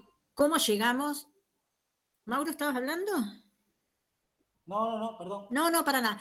¿Cómo llegamos a ser estos seres que somos? Al momento, porque siempre vieron que la ciencia está descubriendo algo más. Entonces, les quería contar esto, que cuando se descubre, se encuentra, no se descubre, el esqueleto, ¿no? Que da el puntapié para certificar, ¿no? con el 99.9, que nosotros defendemos de, bueno, más allá de los primates, que eso ya está, pero defende de, descendemos, creo que se, llama la Australopithecus, y que se llamó, que les conté eso, sí, que le pusieron Lucy porque estaban escuchando la canción de los Beatles, Lucy in the Sky with the Diamond. Bueno, y también una cosa que en la academia eh, levanta mucha polvareda, porque parece ser que ese esqueleto era de alguien negra. Y como el primer ser de la humanidad va a ser negro. El mundo científico se quería morir, son todos rubios, qué sé yo, eh, no sé, estadounidenses, bueno, bueno. Y entonces digo que también me parece muy interesante esa cuestión, a ver, que atraviesa la vida de todos los seres humanos. Yo creo que esto desde la salita de cuatro hasta, no sé, que el que estudie peluquero canino, tiene que saber esta cosa tan fabulosamente maravillosa de, que logramos, a ver, a los miles de años, a convertirnos en estos que somos, ¿no? Esta primera cosa, sí que yo creo que les conté, que tenían tanto apronatismo y que después ese pronatismo, en paso de los siglos, se fue entrando para darle eh, este cupo a la caja craneana, es tan fascinante, ¿no? Digo, y me parece interesantísimo poder conversarlo, comentarlo, ¿no? Digamos, eh, esto de lograr el hacimiento de precisión, ¿no? Que los monos no lo tienen porque los monos hacen tic, tic, nuestros ancestros, y que no hay duda de que venimos, ¿no? Eh, no se ha descubierto nada más al, al momento, entonces yo también digo, por ejemplo, este es un punto que me gusta mucho de la antropología. Eh, después la antropología tiene una cosa, una parte de la antropología social, sobre todo, que es una tremendamente teórica. Y a mí me gusta, dentro de lo que es la antropología social, trabajar con problemáticas contemporáneas, con cosas que están, bueno, haber trabajado como trabajé, bueno, y ahora posiblemente continúe haciendo otra cosa, con los menores detenidos, me permite a ver, ¿qué pasó en este tiempo contemporáneo? ¿Qué pasó con la infancia y la adolescencia, con una parte, por ejemplo? ¿Qué es el recambio de la sociedad? ¿no? Y también, ¿qué es eso del estilo de tener un excedente en todos los países del mundo, de chiquitos, negritos, blanquitos, como sea, que no comen, que no van a la escuela, que son abusados, que son maltratados? ¿Qué le pasa a la sociedad con eso contemporáneamente? ¿no? A mí lo que me fascina de esta profesión es esto, ¿no? De poder decir, quiero ver esto, ¿no? Y empezar a... No sé si les conté que ahora quiero trabajar sobre algo que tiene que ver con chiquitos, pero eh, con chiquitos down y autistas. No sé si les conté que estoy yendo a un centro de equitación. Eh, bueno, estoy haciendo un centro de equitación como voluntario, ahora no puedo ir porque, bueno, por el tema de la pandemia, eh, y me parece que se lo comenté a otra cátedra. Y, bueno, a mí me gusta andar a caballo, aprendí, les digo que no en el jockey, aprendí con la yegua del lechero. Que cuando yo era chica vivía en Fisherton y el lechero venía con esos tarros, parece el paleolítico esto, con, una, con el carro y una yegua. Entonces en el barrio éramos, qué sé yo, entre 10 o 12 chicas y chicos de 6, 7 años y eh, yo vivía en Donado al 500. Y atrás está donde me imagino que ahora es circunvalación un poco más allá. Y eso era una laguna. Entonces, a la hora de las penitencias que me habré comido, el tanto que el panadero como el lechero dejaban los caballos ahí para que pastaran. Y nosotros, esa banda que éramos, nos íbamos a la hora de la siesta y así aprendí a andar a caballo en pelo. que yo no me quedo. bueno, entonces eh, tengo una amiga que es equinoterapeuta y hace 30 años tiene un centro de equinoterapia que está en el bosque de los constituyentes, que le regalaron eh, una hectárea, vale, se dieron una hectárea a uno de los gobiernos de la provincia, sí, sin, sin politiquería, ¿eh? se ve que les interesó también después haber, haber hecho roncha con eso, y entonces va todo el mundo que quiere aprender a cabalgar, eh, tenemos desde cuatro años que van con los ponis, que son re divertidos, porque empiezan a decir, me vienen a buscar de la mano y me dice, ¿por qué el caballo no me contesta? de cuatro años dice, ¿por qué el caballo no me contesta? Divino, que me los comería eso. Hasta eh, una cantidad de chicos Down y autistas que tenemos, que es maravilloso, maravillosamente terapéutico. ¡Ah! qué cosa divina la relación. Hay un chico autista que debe tener unos 16 y que tiene muchísima dificultad para conectarse con cualquiera, y lo ve al caballo, que ya sabe que él tiene un caballo siempre, y lo abraza. Ay, no, a mí se me caían las lágrimas la primera vez, una cosa. Y después tenemos uno down, grande, que tiene treinta y pico de años, que va con la novia, que también es down, y divinos. ¿Cómo, digo, cómo hay, a ver, es posible lograr otro espacio de socialización, ¿no? Y cómo van integrándose. Y ahí es un lugar donde todos, o sea, no hay un día especial para los autistas o para, no, todo el mundo mezclado, todo el mundo mezclado. Y yo les comento, por si, bueno, ya ahora no me van a tener docente porque va a terminar el año, pero les tendría que haber comentado antes, yo estoy haciendo acrobacias sobre el caballo. Yo siempre fui un poquito anormal, ¿no? Y es una, fíjense, hay una práctica que se llama volteo, que es acrobacia sobre el caballo. Yo dije, ¿cómo? Perdón, yo que aprendí a los... Tenga cuidado, profe. ¿Cómo? Tenga cuidado. Bueno, mira, si me cago, si, sobreviviste a la dictadura, vas a un caballo, que, que también está complicado, Eugenia. Pero vos sabés que es una cosa que, bueno, los chiquitos Down y autistas, los, este, a ver, yo por ejemplo voy caminando al lado del caballo porque dentro, después les voy a subir alguna foto, dentro de las prácticas, en un momento yo voy arrodillada sobre el caballo, con los brazos extendidos, apoyándolos en el cuello, y el caballo va caminando, en otro momento voy de espaldas al caballo, o sea, mi, mi espalda da al cogote del caballo, y el bicho, nada.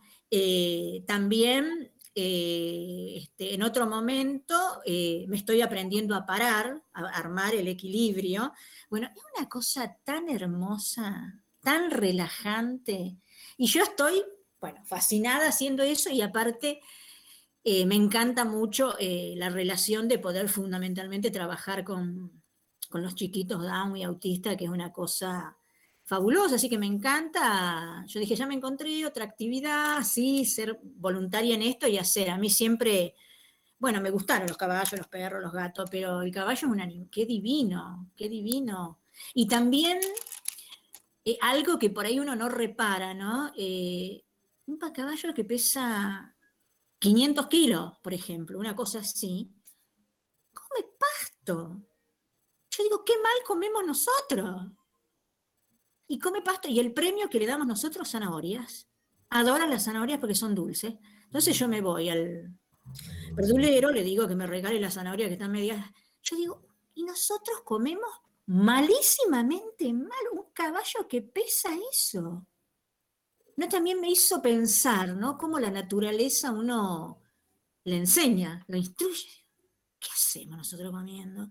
Cualquier cosa. Ellos comen avena, y Pasto, que también es, eh, digo, como no es un lugar con fines de lucro, eh, y tenemos muchísimos chiquitos becados que son eh, down sobre todo, y bueno, los papás no pueden pagar una cuota que tampoco no es tan cara, son 3.600 pesos por mes, me parece, con una clase de una hora y media por semana.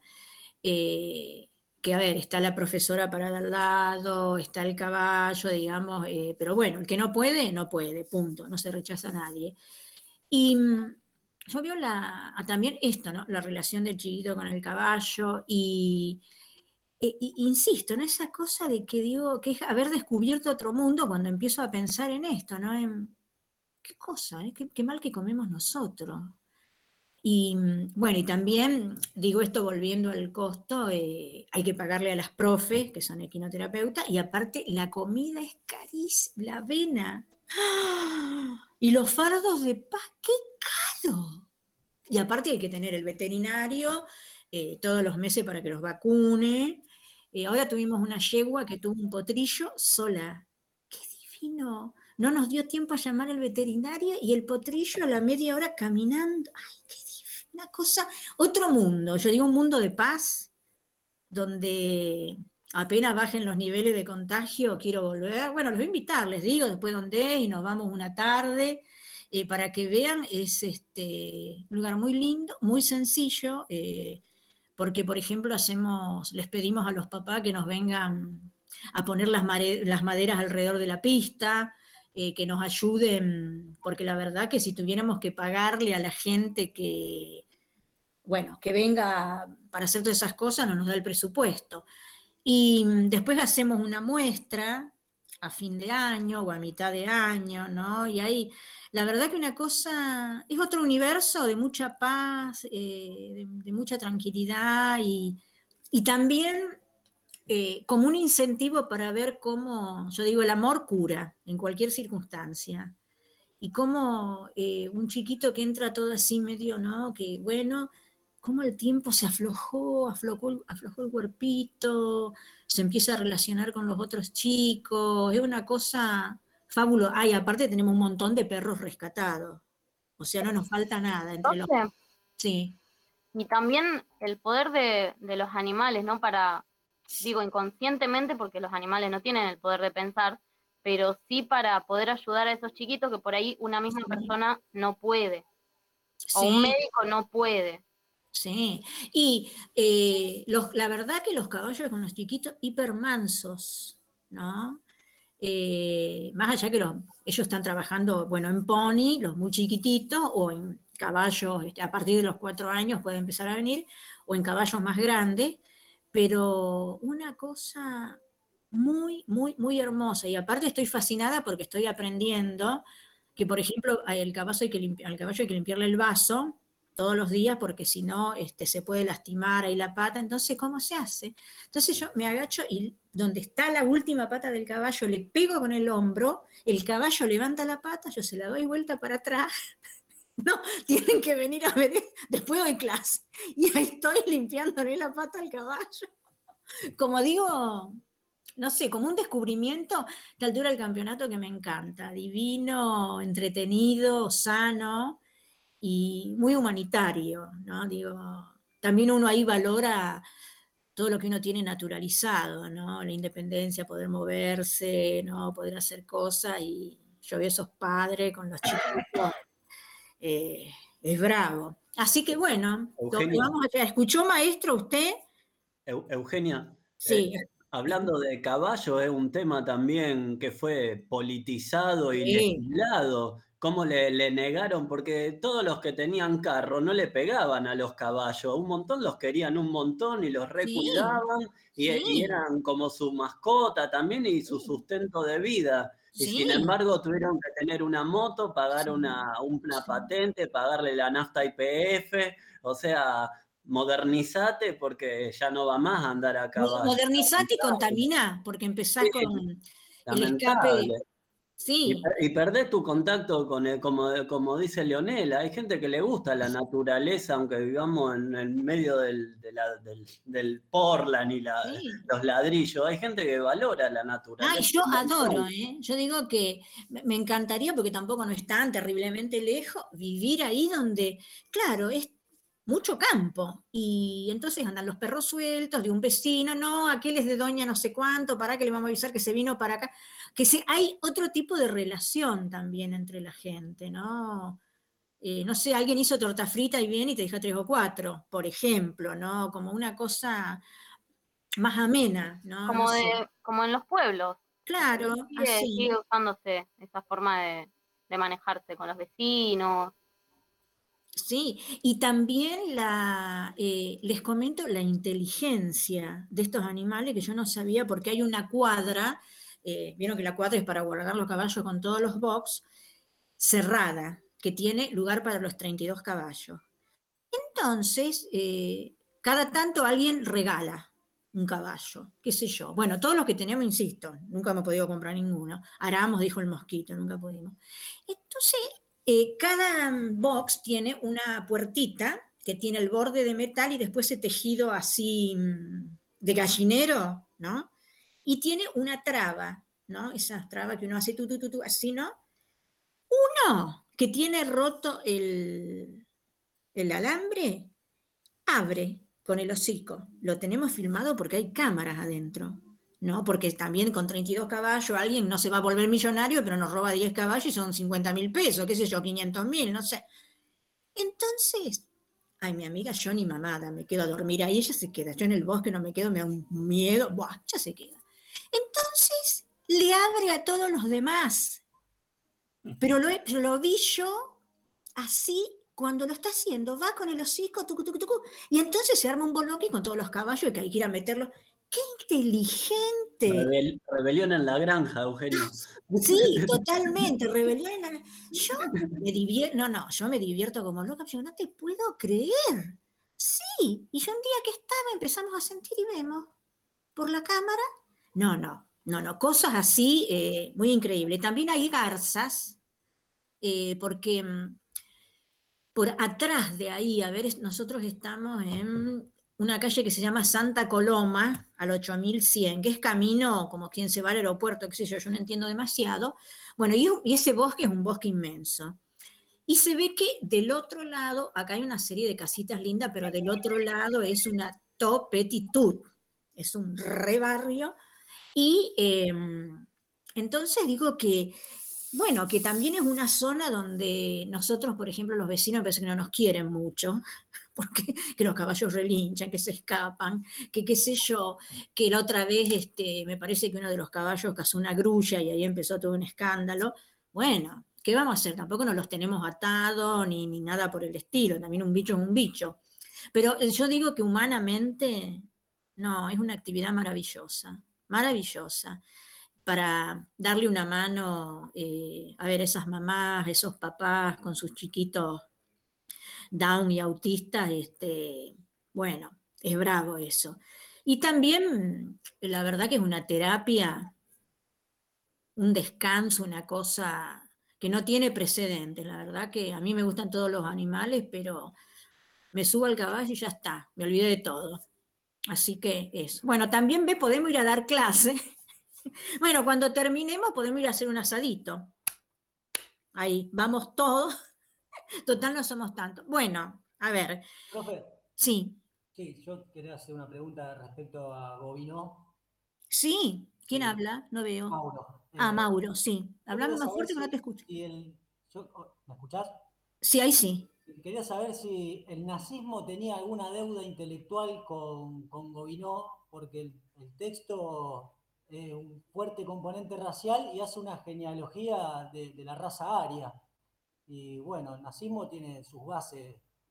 eh. Claro, totalmente. Por eso digo que, no, me parece, no quiero hablar, mira, de lo que no sé, pero que el nazismo se funda eh, sobre una idea, eh, esto tomarlo con pinza, de que Alemania no tenía como, ¿cómo te diría? Como, lo voy a buscar ahora y después les, les cuento, como si hubiese una raza, hubiese habido, entre comillas, raza no es porque raza y de animales, que hubo, eh, no sé, como una posibilidad de alguien, que no me acuerdo cómo se llamaba, que eran con una inteligencia hiper suprema. No sé si eso es un mito, ¿no? O abona la realidad. Pero sí eh, lo que es real, el delirio. Sustentada en la raza aria, por eso te digo. Claro, la raza aria, pero dentro de esa raza aria creo que hay una, eh, ¿cómo te diría? Una parcialidad eh, que me parece que tenía que ver con una inteligencia, entre comillas, superior, porque, a ver, está el mito, nosotros no sabemos si los arios son qué sé yo, no sé, los que descubrieron no sé qué cosa. Pero sí hay eh, una cosa que tiene que ver con la pureza como que la que no tiene mezcla, ¿no? Y, mm, y tiene otro nombre. Y también, bueno, Gobineau, por ejemplo, era un conde, entre comillas, esto, ¿no? Y también esa disquisición eh, de pensar en los amarillos con poca imaginación. Perdón, una, pequeña interrupción. Sí, sí por favor. Eh, eh, primero que mm, habría que destacar que Gobineau fue previo a, la época donde el nazismo se desarrolla, ¿no es cierto? Sí. Si, partimos de,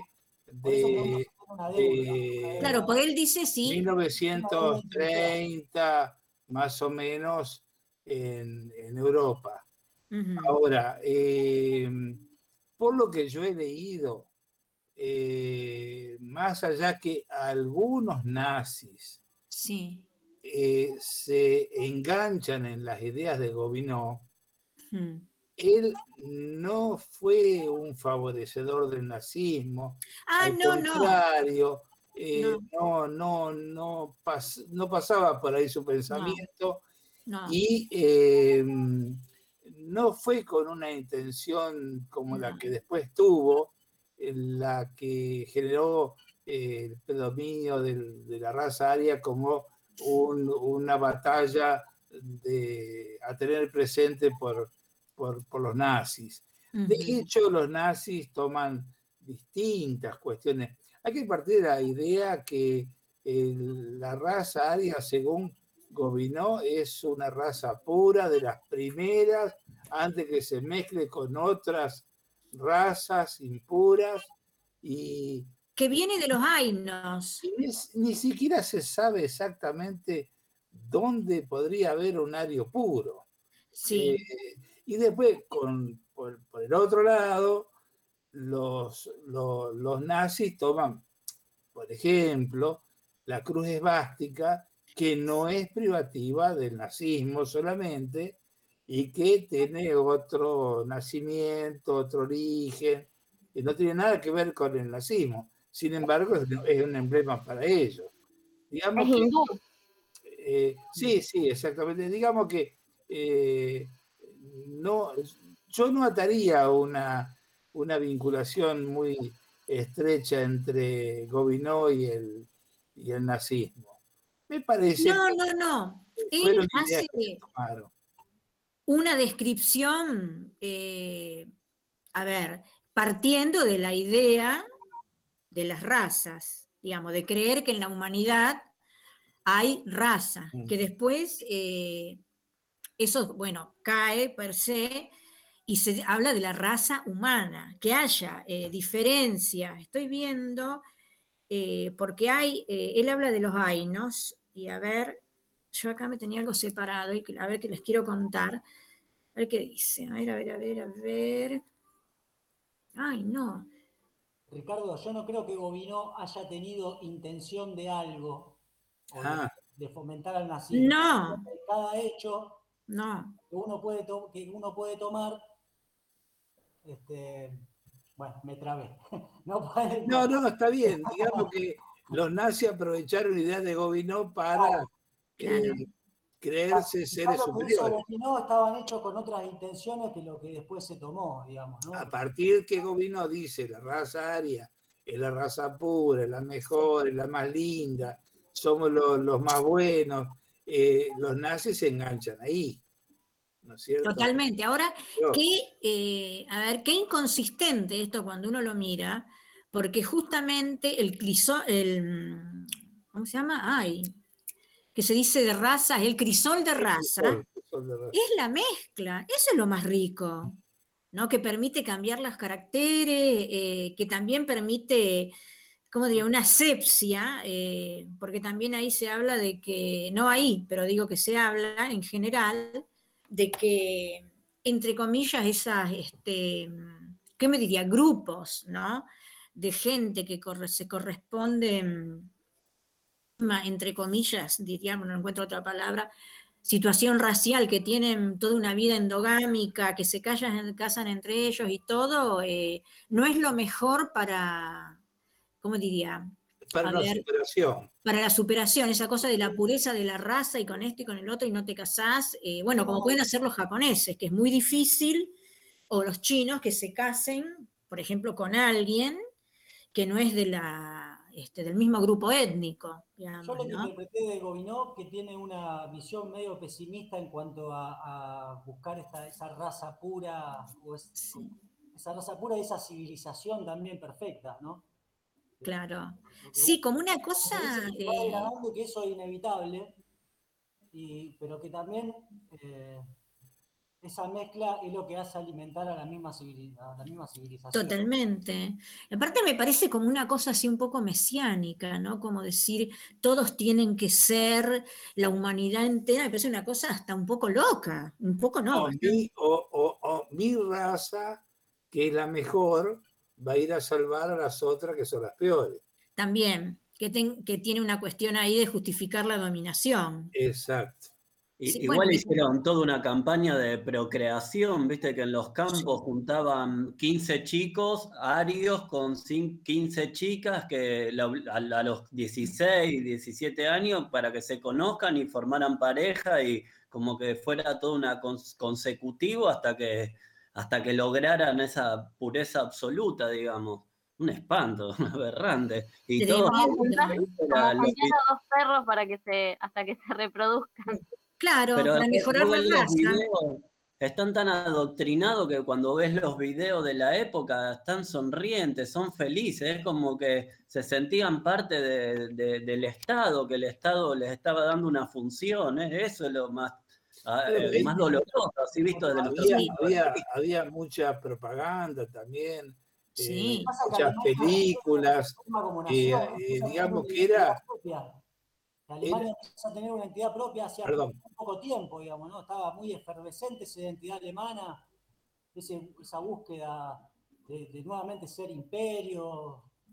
Eh, trae mucho a lo que es el imperio eh, perdón, otomano, a, los botones, ¿viste? Como quiere vincular eso, tiene, tiene ese romanticismo, me parece. Venía de una derrota. ¿Eh? Venían de una derrota grandísima. También. En la Primera Guerra. Estaban muy, mal, muy mal económicamente. Y Hitler con esa idea de, con esa idea de hombre. Y entonces, claro, de alguna manera todo esto le venía fenómeno como para realzar eh, su espíritu y a partir de la propaganda eh, tremenda que había, también, había también tenían derecho a quejarse, porque ponerle una multa a Alemania nada más por la guerra mundial y que Estados Unidos, ¿qué hacía? Era ah. las carmelitas descalzas en la guerra mundial. Totalmente, sí, tejía para los soldados. Y encima le dieron ellos los, los, los préstamos para que después se lo tuvieran que devolver. O sea, hay cosas que tenían cierta coherencia, lo otro es aberrante, obviamente, pero ciertas, cosas políticas que son tristísimas. Ay, sí. Fue el costo, digamos, que pagó Alemania por haber perdido, ¿no? El imperio alemán, eh, la Primera Guerra Mundial, en este caso. No, solo el imperio alemán, sino bueno, el que disolvió, por ejemplo, el imperio otomano, el imperio austrohúngaro, fueron los costos de haber perdido la Primera Guerra Mundial en este caso. Y los, la, población, los que viven, antes que hablábamos de discriminación y demás, el, costo ese lo pagan las personas. Esto no es un campeonato de ah, vóley o de fútbol que el que pierde paga la canchita de cinco porque perdiste y paga el asado. O sea, una vergüenza porque el castigo cae sobre el pueblo.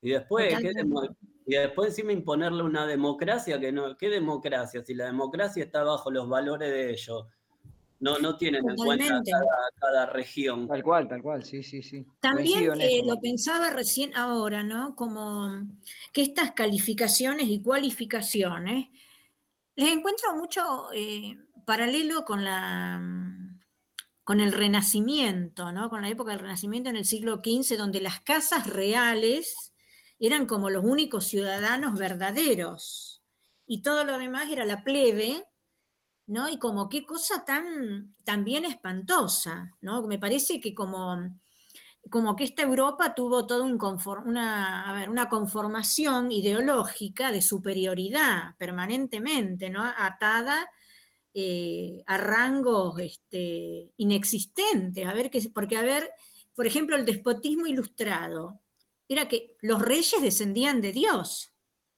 O sea, ¿qué es eso? Digamos, ¿no? Como que, y me parece que a lo largo de los siglos eh, siempre prevaleció ese pensamiento y sobre todo Europa, denostando esta América indígena, que de paso indígena porque se creyeron que habían llegado a las Indias, las bestias, eh, digo, ¿no? ¿Y cómo quedó tan acendrado esa cuestión de que América toda, saliendo de Estados Unidos, ya América Central y América del Sur, somos lo peor, digamos, ¿no? Eh, y me parece que ahí, eh, digo que con eso hay, a ver, estoy pensando que esta cuestión que dice Gobino se relaciona mucho con el mundo contemporáneo, ¿no? Que no, o sea, el concepto de racismo va tomando diferentes, eh, a ver, personajes o, o, grupos poblacionales, ¿no? Ahora tenemos la clase alta, que ya no existe, clase media, bueno, clase baja, entre comillas, y ahora la otra subclase que harán será, no sé, clase de qué, digamos, de toda la gente que vive en esa situación de pobreza extrema y miserable, ¿no? Pero cómo hay... Choriplanero, ya está. Claro, como una cualificación y una calificación, y que se concatena no con la persona, sino con la capacidad económica que le permite ocupar un determinado lugar en la sociedad. A ver, alguien, no sé, que se gana la lotería, una, bueno, el Kinisei, ¿quién era ese que se ganó el, el primer? No, cuando apareció otra cosa, que no era el 15, que era... El PRODE. El PRODE. Yo no me acuerdo quién era que se ganó el PRODE. Y Paraguayo.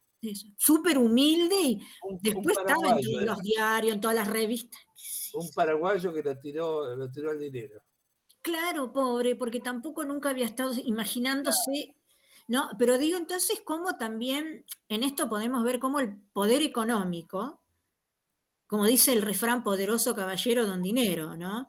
esa cosa que define, no, pero pará, porque es el presidente, no sé, de la confederación, qué sé yo, y a lo mejor hasta ayer, antes de que trenzara no sé con quién, era, no sé, el cadete de la, oficina. Digo, no, pero ¿cómo? El lugar económico plantea, o sea... Profesora, eh, sí. Eh, mirá el caso de Trasante. Ajá si Trasante hubiese ido a, no sé, al Normal 1, a una escuela privada, a una, a vivir en pleno centro, en Oroño, lo hubiesen tratado como lo trataron cuando lo mataron como un perro por, por denunciar la verdad. Y el tipo tenía, tenía, los fueros porque perteneció, o sea, lo votó el pueblo y perteneció a la Cámara de, que elegía las leyes de Rosario y la gente lo votó y tenía, tenía una investidura. política digna, muy digna, honestamente. Fíjate, primero lo trataron de degenerado, le hicieron toda una campaña negativa, que, estaba con una, qué sé yo, después que el narcotráfico, que los hijos se merecían que lo mataran, o sea, un, un nivel por lo que decís vos, por lo que decís vos, por el color de la piel y por el barrio en donde salió. Seguro. Sí, bueno, sí. ese es el problema que nosotros tenemos, me parece, dentro de, dentro de la cúpula gobernante. No hay representante del pueblo dentro, dentro de los recintos. No, no, es cierto. Es cierto. Es verdad, eh, Mauro, comparto con vos, Mauro. Sí, sí, eso es absolutamente real. Totalmente. Porque, vos, vos, lo sabrás más que nosotros, Eugenia, cuando te tenés que presentar a una elección, tenés que presentar avales. Y no debe ser nada sencillo juntar avales, porque el que te da tu patro el patrocinio después te pedirá algo a cambio, no en el caso de ustedes. Pero no, porque yo ahí nomás hago un curso de karate rápido y lo reviento a patadas. cuando viene un partido que sabe que va a sacar una buena tajada, después, claro, sí, te doy 500 mil, pero después empezás a firmar contrato a mi nombre. Y una cosa, nosotros, yo estoy en el frente de izquierda, nosotros en el frente de izquierda tenemos a Miriam Breckman, y a, ay, del caño. Yo firmé, ¿no? Yo firmé, como firmamos todos nosotros, que a lo mejor somos necios, idiotas, estúpidos, eh, que renunciaba al salario. O sea, si ganaba, renunciaba al salario. Y eso hacen, cobran el salario de un docente, Bregman y, y del Caño. ¿No? Y la verdad que este, me encanta cuando lo puedo decir con tantísimo orgullo, porque a ver, siempre me encantó la militancia, milité toda la vida, a mí me interesa eso, tengo mi trabajo. ¿Usted lo conoció, eh, supongo que sí, a, a Schulman? Sí. Eh, presidente de los derechos, de los derechos humanos. Sergio Schulman, sí. Sí, bueno, el papá de un amigo, que militábamos juntos también. Ay, no me ¿dónde militabas? También en el PC. Ah, mi alma, qué bien, venimos de esa cuna. Después yo, viste, bueno, en un momento me cambié porque ahí había algunas cosas que, bueno, que no estaba de acuerdo, pero no, nunca me moví de la izquierda, nunca jamás, nunca. ¿Se, acuerda, Eugenia, cuando eh, el muchacho este de, acá de Rosario, de, de, este grupo también de Trasante, le dijo al, al de Cambiemos, le dice, con, con el costo de tu zapato nada más, podés mantener una familia durante un año entero, ¿qué podés hablar? No tenés cara para generar leyes vos. No me acuerdo. Ay, me sí, me había olvidado el nombre del pibe este. Monteverde. Cortina. No, ah. Monteverde. No, ese no. De Ciudad ¿No era Cortina? No, no. Monteverde. Monteverde. Monteverde. Que también renuncian al sueldo, cobran un sueldo ah, ellos y, y el otro lo, lo, lo, destinan a la gente. Totalmente, pero, sí. Pero no hacen como decir, vos, Eugenia, no llevan una cámara y muestran el momento en el que le están dando un plato de comida con el sueldo que ellos le devuelven al pueblo, porque eso es denigrante también. Ay, es espantoso, es tremendo eso, no, para nada.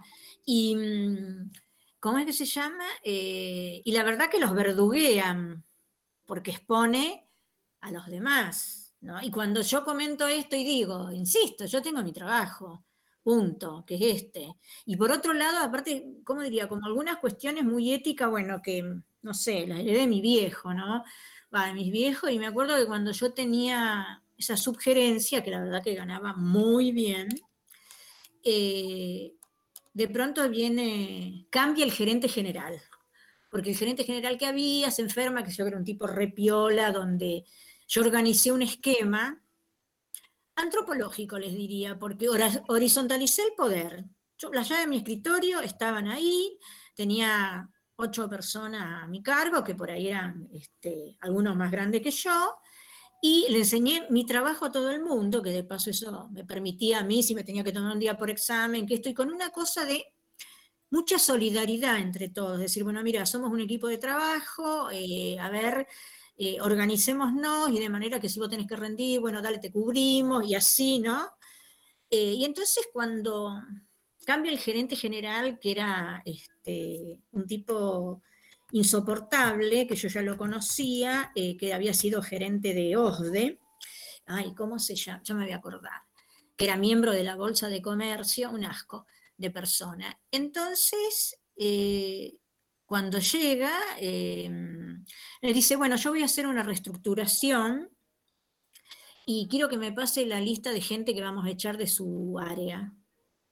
No, le dije yo, yo no le voy a pasar ninguna lista de paso porque era cierto. Eh, estaba justo a la gente, éramos todos. Entonces me dice, qué tremendo eso, ya, ya me voy a acordar del nombre, porque después, eh, bueno, se tuvo que ir de Osde porque está acusado de defalco, que me encantó. Em, y entonces... Eh, ¿La maldición gitana fue esa, Eugenia? Tomás, claro que sí. Que la suerte te persiga, pero que no te alcance nunca, así. Entonces me dijo, bueno, la voy a echar. Yo le dije, bueno, y me dice, ¿no le importa? Un problema mío. Le dije, a mí, la verdad que no, cabe esa eh, pregunta. Bueno, la cuestión, que me, bueno, me super indemnizaron porque era una, una este, yo me puse un, como un cirujano, así un abogado, y me dijo, mira, te tienen que pagar una indemnización doble porque no, es una, a ver, no pueden presentar ninguna causa. Bueno, la cuestión que yo con esa plata y me pasé juntando plata otro, como tres años más y me pude comprar un departamento monoambiente, una cosa así. Bueno, y Jauregui, Jauregui, el contador Jauregui, que después me enteré que eh, mientras eh, a mí me había echado, porque yo no quería echar gente, él se ve que cuando metió la mano en la lata lo descubrieron y dice que el personal de seguridad lo bajó del primer piso, agarrado de los brazos, que no le dejaban ni poner las patitas en la escalera. Bueno, entonces, eh, a ver, digo, ay, no sé por qué desembarcamos en esto, no sé ya ni de qué estábamos hablando. ah, no de la honestidad, totalmente, de la honestidad. Eh, en términos, viste, digo, eh, qué cosa esta, que a ver, a mí siempre me gustó la política, siempre, siempre. Eh, y yo no estoy pensando en un, ¿cómo diría?, en una cuestión económica, no me interesa. Si me hubiese interesado una cuestión económica, qué sé yo, hubiese estudiado ciencias económicas o medicina, no sé, con carreras que ya sabéis que tenés el pasaporte. Pero mm, me parece genial. Eh, ellos cobran el sueldo de un docente y lo demás lo, donan. Y así se la tienen que bancar porque los bardean, ¿no? Pero a mí me encanta porque cuando alguien me torea le digo, mira, cállate porque cuando, si llego a ser funcionaria. No, es cierto eso, porque la, la dieta que tienen los políticos es tremenda. Los gastos reservados, eh, los pasajes en avión. No, no, no. Y han de yo creo que han de ser, me animo a decir un millón, un millón y pico, entre, si sumamos ¿eh? toda esa serie de cosas este, que pueden hacer y disponer de ese dinero que podríamos utilizarlo para hospitales, más escuelas, pavimentos. Más allá de toda la dieta y todo eso que tienen, la cantidad de asesores con todas las comillas ah, posibles del universo, que, a ver, yo me río porque estuve ser, estuve militando para, allá en el, de donde soy yo, estuve militando para, en ese entonces Cambiemos, que ahora es Punto por el Cambio, creo, no tengo idea. Y me daba gracia porque, o sea, yo los conocía a, todos y cada uno de los asesores de la intendenta, de la actual intendenta, y nada, a uno le, o sea, textual. A uno le tiró una pala y me preguntó cómo se usaba. Ah, sí, te creo, te creo.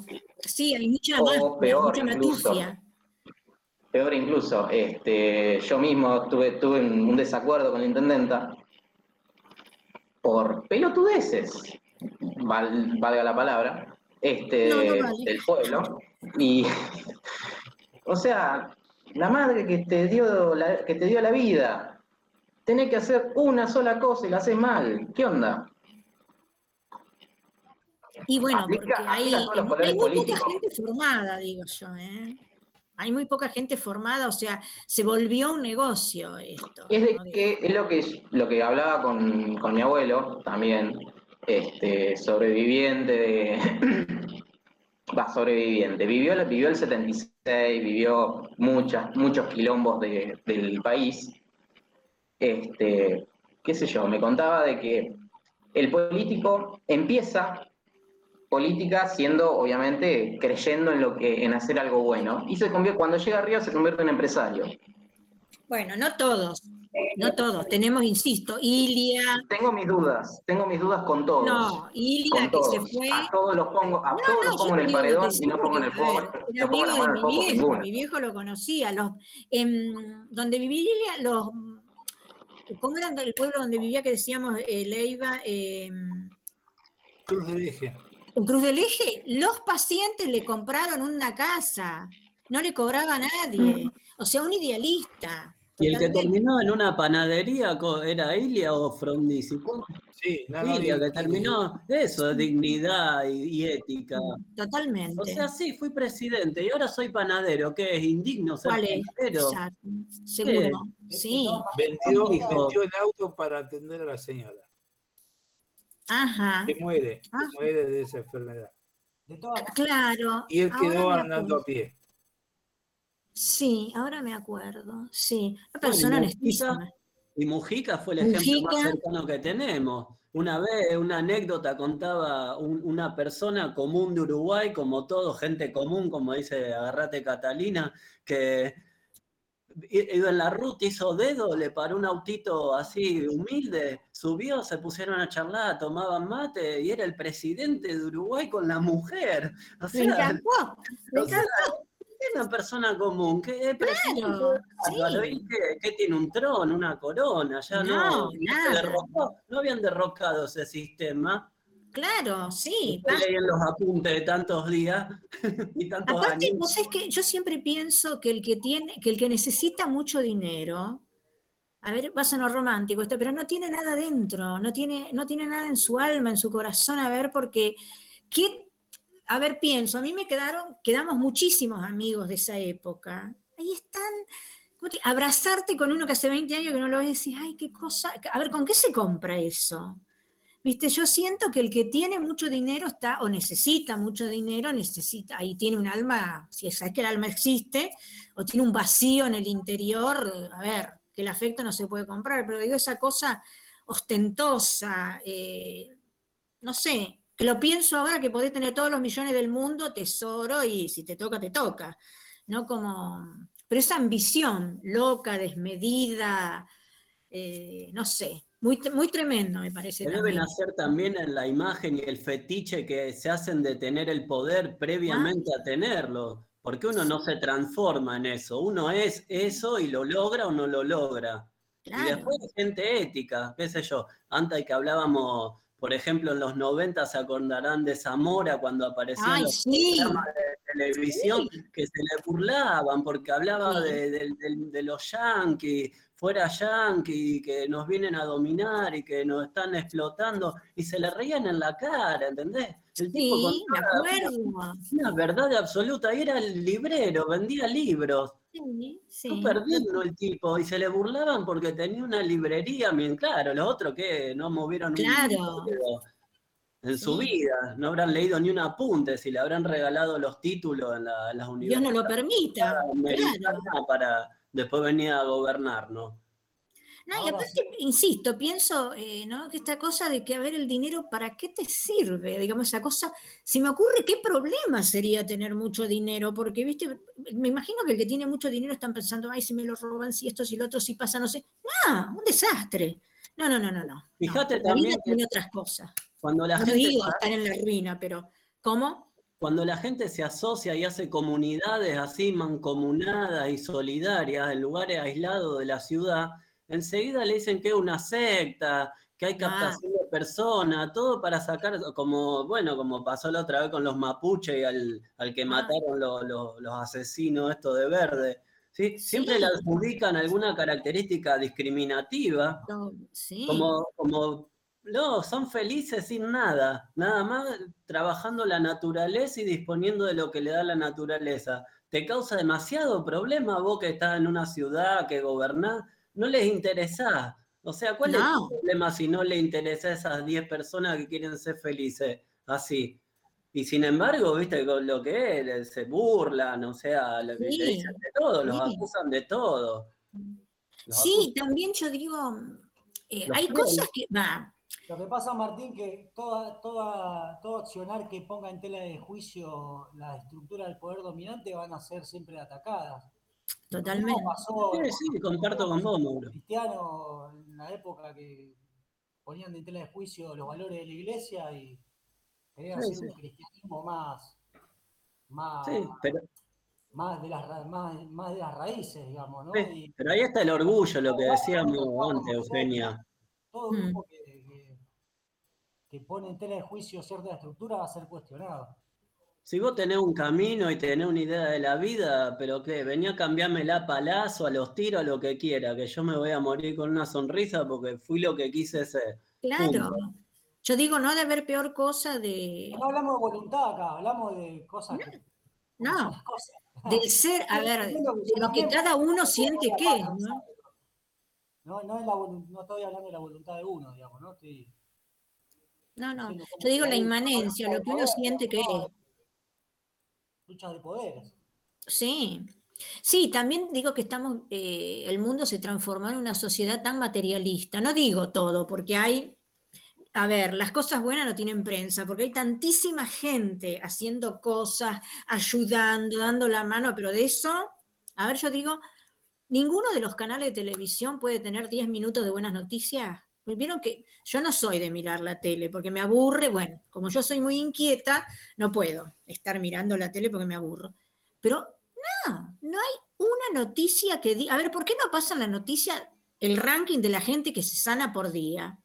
Te pasan el ranking de los que están cada vez peor. ¿Qué es eso? Tal cual, tal cual. Sí, todo tiene una cosa muy grande de cinismo.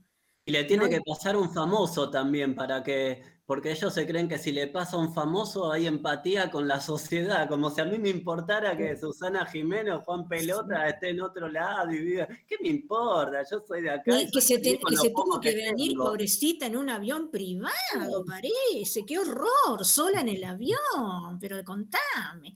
No, me parece espantoso todo eso. Pero insisto, también hay y también hay una sobrevalorización cada vez más de la cuestión económica y después no importa la chatura que diga que los sapos vuelan, dicen, ah, pero seguro, una cosa que se perdió el contenido, ¿no? Le iba a estar también ahí, que somos más de la generación. Me acuerdo cuando estaba en programa, ¿usted se acuerda cuando estaba Justa del Saber? Sí. sí. era un programa de preguntas, pero escúchame, mm. era maravilloso. O sea, había mucho de lo que tenía que ver con Ahí empezó Mónica Mianovich. Ah, claro, la Julio Bringer Ayala. Ah, claro. Y después acá en Canal 3 de Rosario hicieron un dos o tres años un ciclo igual. Ah, no sabía eso. yo me acuerdo porque yo participaba. Ah, qué bien. Mirá qué casualidad. Para mí que está guionada esta clase entre Ricardo y Eugenia. Se Nos pusimos de acuerdo. Escúchame, ¿vos querés aprobar estaba en, cuarto, estaba en cuarto año La deschavamos, gente, se deschavó la verdad acá. claro. Año 69. Así, intercambiando. Teoría conspirativa. Totalmente, sí. Año 69, por ahí. ¿Y cómo te Yo, fue y también... la participación? Bien, bien, bastante bien. No ganamos, pero salimos ahí. Terceros, por ahí. Y también digo que como, la verdad, esto es absolutamente cierto, como el saber mi papá decía siempre el saber te da lugar. No, ahora el saber no te da lugar, porque viste que viene cualquier papanata que tiene, bueno, por ejemplo, que Dios me perdone, el presidente Macri, que parece que tiene una papa en la boca y que aparte no sabe ni cómo se llama ni qué pasó el 20 de junio, eh, pero cualquiera es, eh, no sé, Einstein. ¿Viste? Y te dice, esto es una banana, una banana, dice toda la corte de idiotas que tienen al lado fruto del bananero. Bueno, Eugenia convivió con una asociación ilícita, que es la Barra Brava de Boca, y nunca supo que convivía con, con delincuentes y narcotraficantes que, que, trabajan en el puerto y, y cobran coima para bajar o no container. Él no sabía todo eso. No, mi amor. Es súper honesto. Eh no, y cuando le agarra la tatatata así, la papa que no puede, no sé quién lo imita, no me acuerdo quién los otros días me llamó por teléfono y me dijo, dale gallega, prende el televisor si te va a reír un rato. Bueno, no sé quién lo estaba imitando, pero me descompuse de la risa, porque si esa cosa, no sé qué le pasa ahí, que vaya al fonaudiólogo, qué sé yo, el terapista. es, el padre, viste que es igual al padre. Ay, Uno no sabe si es el padre o es el hijo, es como la, la, ¿cómo se dice, Ricardo, vos que sabes más de religión? La Trinidad sería. Tendrán otro más por ahí perdido que viene dentro de 20 años. escuchen esto, que ahora me acordé. Hoy, me parece que era el mediodía, que prendí el televisor, quería saber qué hora era, y lo veo. Yo no sé si se nos volvió punk, no sé qué cosa. El pelo o se fue a la peluquería para que le hagan el color y se fue a... Ay, no, no, escúchenme acá todo blanco y acá un mechón negro. Pero o se escapó de la peluca. Yo digo, no puedo creer lo que estoy viendo, no creo que esto sea a propósito, un papelón, una cosa. Y él hablaba, no sé de qué cosa, y yo digo, ¿o será que viste que a veces pueden a ver, eh, dibujar una foto, digo, viste que te le pueden... Un este efecto de luz también, viste, por ahí cuando lo... Claro, pero negro todo esto acá y todo lo demás como una cresta. No, pero ahora ya lo vamos a ver patinar bastante porque le han soltado la mano. Sí, quedó solo como Clarín, Clarín no lo defiende más. No. Mira, una entrevista en TN y estaba solo. Solito, estaba con dos periodistas que lo despedazaron. Y bueno, me encanta, ¿viste? Eh, Profe, sí. Perdón, yo me estaba riendo por esto que estaban diciendo, pero eh, digo, ¿no? Poder pensar que estamos en una situación de, virtualidad y siento como si estuviéramos en el pasillo de la facultad de pronto. Eh, creo que todo, el que todo el que fue a humanidades se debe acordar de eso, de, esos debates, de esas charlas, no sé. Entre agrupaciones a lo mejor te podés matar en un debate y después estás, ¿querés un mate o, no sé? Bueno, pero de eso se trata, ¿eh?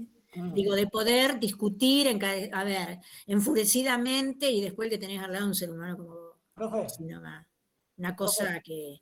Yo me acuerdo que en una asamblea, creo que era en Humanidades predictadura, que había intentado ingresar y después, bueno, me fui, había una asamblea, yo no sé si era, no me acuerdo si era en el salón de actos, Sí, porque habían puesto unas gradas así, ¿no? Y entonces, y de acá del otro lado, y entonces había dos enfervorizados, ¿no?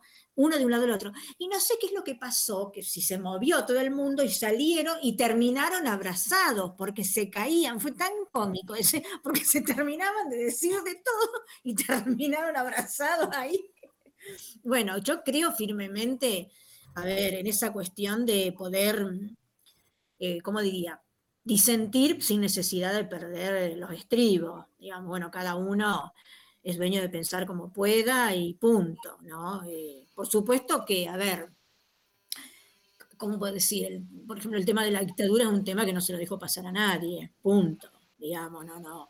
Eh, crímenes de lesa humanidad y se acabó, basta. No, pero yo creo que eh, hay límites que son bien genéricos, amplios y que permiten rápidamente enmarcar la discusión. Es decir, discuto con respeto y, ya digo mucho. Totalmente. Yo, te respeto, vos me respetás, Seguro. discutimos todo lo que quieras. Estamos media hora discutiendo. Seguro, totalmente. Sí, sí, el punto es, este, a ver, poder, no todos somos de acuerdo, no estamos todos de acuerdo, digamos, y sería tremendamente aburrido, aparte. Exacto. Que yo diga, ay, me gustan las vacas blancas, a mí también, se terminó la conversación, punto. Eh, pero sí, es cierto de la cuestión del respeto, ¿no? Aún por la gente que uno no, bueno, que no la contaría entre sus amistades, pero bueno, está en una reunión, qué sé yo, eh, la cuestión de amenizar y, y seguir cada uno con su opinión. bueno, me encanta estar con ustedes porque la verdad que me encanta la relación porque el tiempo vuela, pero bien, bueno, miren, trabajen sobre la consigna que les dejé y súbanlo, a ver, sin pretensiones de estamos entrenando. Profe, ideas, sí. Perdón, eh, a mí lo último que publicó en Facebook no me aparece. No sé si, o sea, me, me parece como que no está disponible. No sé si le pasa a todos o es algo personal mío. A mí también, sí. Ay, ¿qué habré hecho? Escúchenme, yo no tengo... Puede, ser, puede ser que lo haya compartido de alguien que lo tiene privado o algo de eso, no sé. Puede ser. A ver, ¿a qué es lo...? Esperen, ahora me voy a fijar qué es lo que subí. El, el apunte de... Lo, fue hace, me aparece, a ver, hace una hora. Ay, no, yo hace una hora no puede Capaz que no lo tengo actualizado. Dos horas, dice. No el que copió y pegó, el siguiente, que es como que compartió un artículo de, otro Facebook o de algún grupo. Tal cual. Ay, ¿qué habré hecho? Bueno, ahora me fijo. Pero no sé, no quiero salirme de la pantalla porque después lo voy a perder. Pero, mm, no bueno, yo soy un desastre, les aviso. Lo mío es ensayo, error, y en realidad es error, error, error, error, error. Bueno, chicos, soy gallega, ¿qué voy a hacer? Yo tengo que sostenerme. profe, cuando entras a su Facebook, la última publicación que usted a ver, ahí voy, a ver. Eh, ¿Me escuchan? Sí, a ver, yo puse para el 29 del 6 consigna de trabajo, ¿eso? Mira, la última publicación que vos realizaste no se ve. A ver. Capaz que vos la podés ver, pero nosotros no. Ah, yo subí, a ver, subí la consigna del trabajo. Me que eso la subí a las 16, 18. A ver. Es algo como compartido, parece. Ay, ¿qué habré hecho yo? Porque hay, Está el apunte de Gobineau. ¿Será eso el ensayo sobre las razas humanas? ¿Eso? No. Que lo vio eh, Maggie Rodríguez. Sí, soy yo, pero no, no es ese. Ay, ¿cuál será? A ver, sigo viendo. Para el 29, eh, bueno, el artículo de Gobineau, eso lo veo, pero es de hoy. Sí, hace unas horas, dos horas creo que dice. Ay, dos horas. Sí, usted publicó primero el, link de la reunión de Meet, sí. después publicó algo que copió y pegó, que era también un artículo, nada más que usted lo copió, y después arriba una tercera publicación, que esta es la que no vemos. Una tercera publicación, ¿qué habré hecho yo? A ver. Ah, me dice, este contenido me pone a mí no está disponible en este momento. Ese. Eso. ¿Y por qué pasa eso? Qué raro, nunca me pasó. ¿Qué será eso? ¿Que algo que no se podría copiar? Algo que no se puede copiar, eh, algo que Facebook no lo acepta, algo que compartió algún otro Facebook y esa persona que lo compartió eh, primeramente lo borró. Eh, hay 10.000 opciones. Ni me acuerdo que, hasta me llama la atención, porque no me acuerdo, porque estoy mirando, el 23 de junio les puse la consigna. A mí me pareció algo que dice abogados al teatro. Y es eh, una frase de Luis Sandrini. No. acá lo pueden ver. A ver. Eso es adoctrinamiento de los del años 40, 50, no quieren poner Sandrini. Ay, no, pero yo no estoy viendo nada. Ahí va. Yo veo que dice este contenido no está. ¿Y dónde lo está subiendo? ¿Al Facebook? No, no, acá lo están. Si me miran a mí, eh, lo ven. A lo ver. Estoy tomando con la pantalla de. Ah, con la cámara de de la computadora. Cuando uno habla, tiene más valor el silencio de la palabra que el sonido de la palabra. Eso estoy viendo. Sí. ¿Y eso estaba escrito? Y eso me aparece a mí. Ay, pero qué cosa loca, porque... no, vos Ricardo está en otro lado, imposible. No, está bien, puede ser que esté en otro lado. A ver. Mientras tanto voy a cerrar una ah. puerta. Que... Espérenme un segundo. Yo los escucho. No, está bien, está bien. Está Pero eh, eh, en relación al racismo y lo que aparece en el artículo, dicen ustedes. No está mirando Matías todavía. Claro, ahí está Matías, no se ve, es verdad. Aparece lo mismo. No, pero esto es la década de 1970, fue pródiga el descubrimiento. Eso sí, después la publicación que sigue no se puede ver. Ah, bien. Esperen que ahora voy, ¿eh?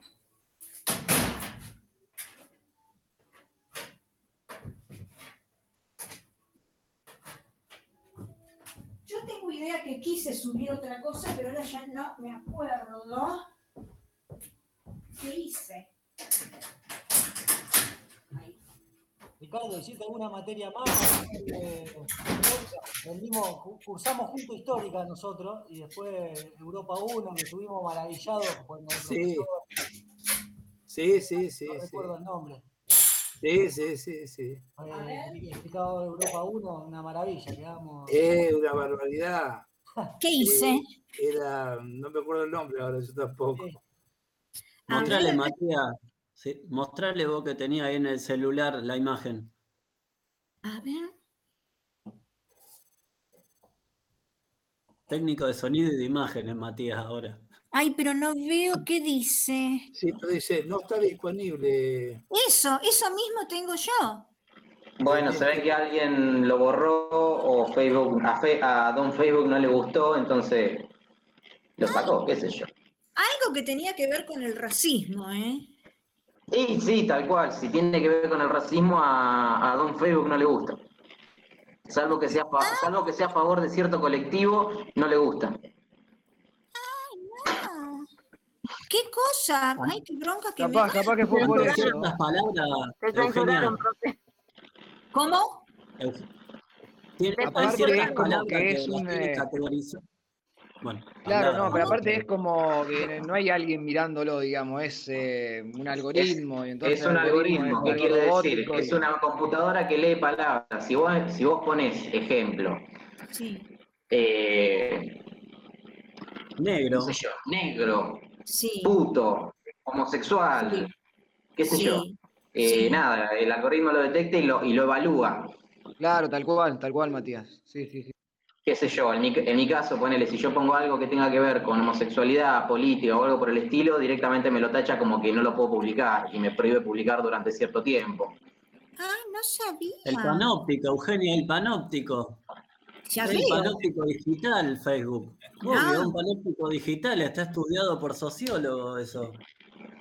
Eugenia, qué horrible. querés aniquilar a toda la oligarquía argentina y va a ver cómo te lo, te lo saca. ¿Qué, qué? ¿Qué tengo que poner a ver? No, ya no más. que querés aniquilar a toda la oligarquía argentina y te lo saca. Por, mensajes de odio. Mensaje de odio, mensaje misógino, discriminación, etcétera. O sea, es, no, hay, un punto medio. voy a decir, porque acá tengo un libro que dice que les iba a subir colonialismo, eh, neocolonialismo el papel de la ideología de la ciencia en las estrategias de control y dominación. A ver, vamos a ver si es esto. ¿Qué cosa? Ay, me da, pero eso es prohibido la libertad. Ojo, también puede ser por tema de copyright, o sea, de copia de derecho. Ah, a ver. Que hoy día está más, está más presente eso que la discriminación en sí. Che, pero qué cosa. A ver, voy a subir esta Audo. Sí. Ya estaba, ¿te acordás? sí. Después Juan Pablo y Juan Crear una publicación. Sí, sí, sí. Bueno, yo hice, y después eh, el año pasado Europa 2 también fantástico. Sí, yo tuve que cortar ahí un tiempo. Bueno, ahí subí un link de un libro, a ver qué pasa. Tan rara. Pero nunca me había pasado. No, eso no se lo van a borrar porque es un. Público, Eugenia. ¿Cómo? Eso se, publicó perfectamente O sea, pero esto, esto no se lo van a borrar porque es, es un libro. Nada ah. más. O sea, no, no, no, no es una publicación que dice que usted, Eugenia María Ruiz, eh, ataca a alguien, qué sé yo, me pone a mí que soy un, qué sé yo, un hijo de la madre que me dio luz. Por ejemplo, qué sé yo. Ajá, no sabía. Hay listas negras descontextualizadas de palabra, digamos, hay cosas que no. Aunque vos lo digas en un carácter científico y educativo y esté en una dando clase, ellos no, no, o sea, aparece y ya está, lo eliminan. Claro, claro, porque es un algoritmo. Ah, lo que es la ciencia. A la tecnología. Como lo que es la trampa. Claro, sí, totalmente. A ver si yo. Ay, ahora me voy a poner a buscar qué es lo que había subido. Capaz que lo tengo. Sí, permiten que te aparezcan las propagandas de Santa Fe Avanza, vaya a saber a dónde avanza, y aunque vos no lo tengas que te gusta, ¿viste? Y, que de hecho no te gusta, pero Santa Fe Avanza por Facebook avanza siempre. Eso, eso es cuestión de. hay algo, hay algo en, yo cursé, hice dos años de ingeniería en sistemas. Hay algo que se llama minería de datos, que es usar todos los sensores, indicadores, algoritmos posibles para, obviamente, recaudar datos. Ah. Ejemplo más pelotudo que hay sobre la faz de la Tierra. Te pones a hablar con un amigo, con los, dos celulares arriba de la mesa, sobre de lo que vos quieras, te van a aparecer publicaciones sobre eso. Qué sé yo, que Mercado Libre te ofrece encendedores, que te ofrece esto, que te ofrece aquello. Ah. Eh, a ver, yo que, yo que soy sonidista lo veo mucho en cómo, ay, ¿cómo saben? ¿Cómo saben ustedes las bandas que van a venir?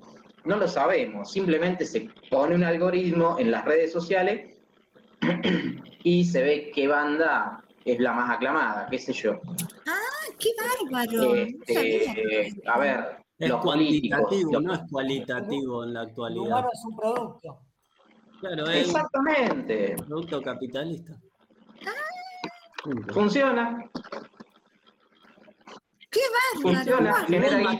yo no uso el Facebook, tengo toda banda de heavy metal, va, dos o tres bandas de heavy metal, pan, la biblioteca Giraldo anarquista, así que no sé por qué me aparece Santa Fe Avanza. estás en Santa Fe. es como que me, están tomando el pelo, me parece. A ver, estás en Santa Fe. Yo, viajé, viajé por viajé durante pre-coronavirus, viajaba por todo el país, desde Neuquén a Jujuy, todo el año. Este, y continuamente, mientras íbamos, mientras la ruta del desierto que tenía, tenía internet, me iban pasando publicaciones de, esas provincias.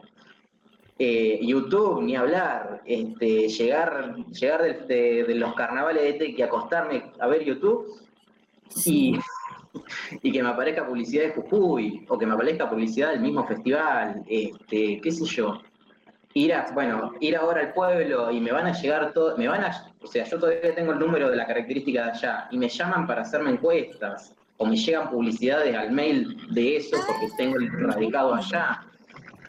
A ver, yo, Matías Mocuti, tengo el domicilio allá, por eso me llega toda esa banda de pelotudes y otra de las razones por las que no quiero tener el domicilio acá en Rosario.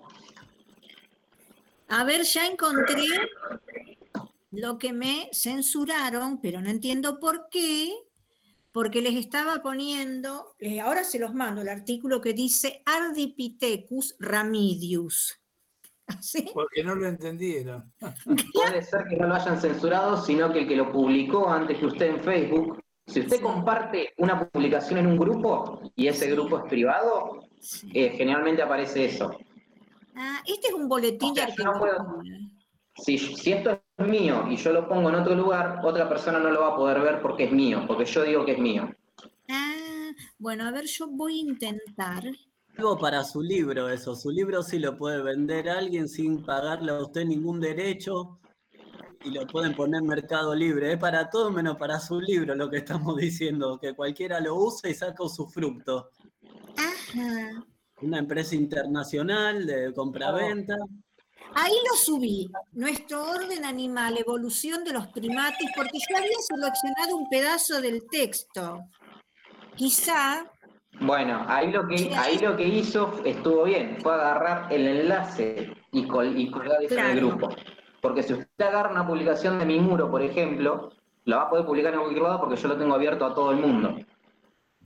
Pero, ah. qué sé yo, agarra una publicación del muro de Martín, que posiblemente lo tenga en privado, no lo va a poder publicar en cualquier lado porque Martín dice que eso es de que él no quiere que se publique en, otras, en otros lados, por ejemplo. No sabía, claro. Ah, por eso. Bueno, menos mal. Porque yo acá justamente les traía, para que vean, eh, en una parte dice eh, a ver, les digo después de qué punto y aparte. A ver, primer punto y aparte, segundo, no. De Pliadepsios a Gigantopsios, no. Antes de los Australopithecus. El homínido bípedo más antiguo. A ver si es este. Acá. Fíjense donde dice el homínido bípedo más antiguo. Porque ahí aparece esta cuestión del esqueleto de Lucy. Ha de ser el quinto eh, subtítulo, una cosa así. Y eso es lo que yo había copiado. A ver, esperen que les pongo el título. Copiar. ¿Me están escuchando? Sí, sí no, no profesor allá, yo lo vi por lo menos. Y cuando lo bueno, publicó también lo llegué a copiar y lo, lo pegué en un Word, pero después desapareció, ahora que me doy cuenta. Yo lo llegué a copiar. Si le dije a Ricardo, mirá que subió algo recién, que estaba al principio de la clase. Pero después desapareció. Ay, no, qué cosa, cosa Se ve que hay, hay darwinistas, hay gente evolucionista que está, no quiere que usted hable. Totalmente. No saben con quién se metieron. Bueno, ahí está. Esa es la, está muy interesante todo el artículo, ¿eh? para pensar en la cómo vino surgiendo estos homínidos y homínidas que somos en el presente. La verdad que es muy... Fíjense que dice nuestro orden animal, evolución de los primates. Lo, pude leer, profe, 3.400.000 años el, el, homínido más antiguo. Impresionante. Tremendo. Sí. es, una, es fascinante. Sí. En realidad es fascinante. Bueno, si, no recuerdo mal, ¿no es Lucy el que, la que tiene 3.400.000 años? Porque hay otro Y a ver, ahora, miren un minutito. Uno de 2 millones, que es la, Astropithecus, me parece. Y después aparece. A ver, eh, esperen un poquitito, yo les digo. El homínido bípedo más, eh, dice, aquel homínido ante ello, el, el homínido, perdón, que definitivamente es indicado como el primero que practicó el bipedismo, es el Australopithecus. Anamesis, originalmente llamado también Australopithecus Sali, algo así. Aunque presentado solo hace unos años al gran público, bueno es recordar que el primer vestigio fósil, un húmero con más de 4 millones de años, fue ubicado por Brian Patterson en Kanapoy, Kenia, en el año 1965. Casi 30 años después, en 1994, el equipo de Miavi Leaki, la esposa del famoso Richard Leakey, que era un arqueólogo, y Alian, eh, Walker, descubrieron nuevos fósiles de Anamensis de los sitios cercanos al lago Turkana en Kenia. Definitivamente eran australopitecos, pero más primitivos que los afarensis de la región. Sus dientes y quijadas son muy similares a los de los simios, fósiles más antiguos. Por, esta particular, por, estas, por esas peculiaridades fue que se les dio el nuevo nombre Australopiteco anamensi, en referencia al sitio eh, del descubrimiento. Anam significa algo en la lengua nativa. Pero esperen que yo quiero ver lo de Lucy. También al final del texto dice que, se encontró otro, otro, otro ser humano, digamos, ¿no? Con, de dos millones, de dos millones y medio de años de antigüedad. Sí. Eh, pero un poco menos evolucionado. O sea, tiene menos años de antigüedad, pero también está menos, menos evolucionado. Y claro, porque en la medida, se me ocurre a mí que en la medida que fueron pasando los años, eh, se ha ido, este, fuimos mejorando, digamos, se me ocurre, o, mejorando las, este, bueno, las capacidades, ¿no? Porque en un principio era la postura cuadripédica, y eso llevó millones de años. Eh, poder pararse en las dos piernas, erguirse, y también los ojos que estaban al costado de la cara, para hasta que llegaron al frente, digamos que a mí me, fascina esto, ¿no? Porque poder, eh, no sé, ver esto y pensar de dónde venimos, ¿no?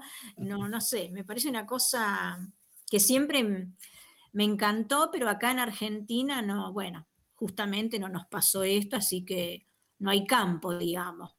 También lo digitalizaron a partir de los huesos, hicieron prolongaciones y proyecciones y lograron como reconstruir el cuerpo con el vello, con la cara, lo, rearmaron, digamos, como lo hacen en las películas, se podría decir.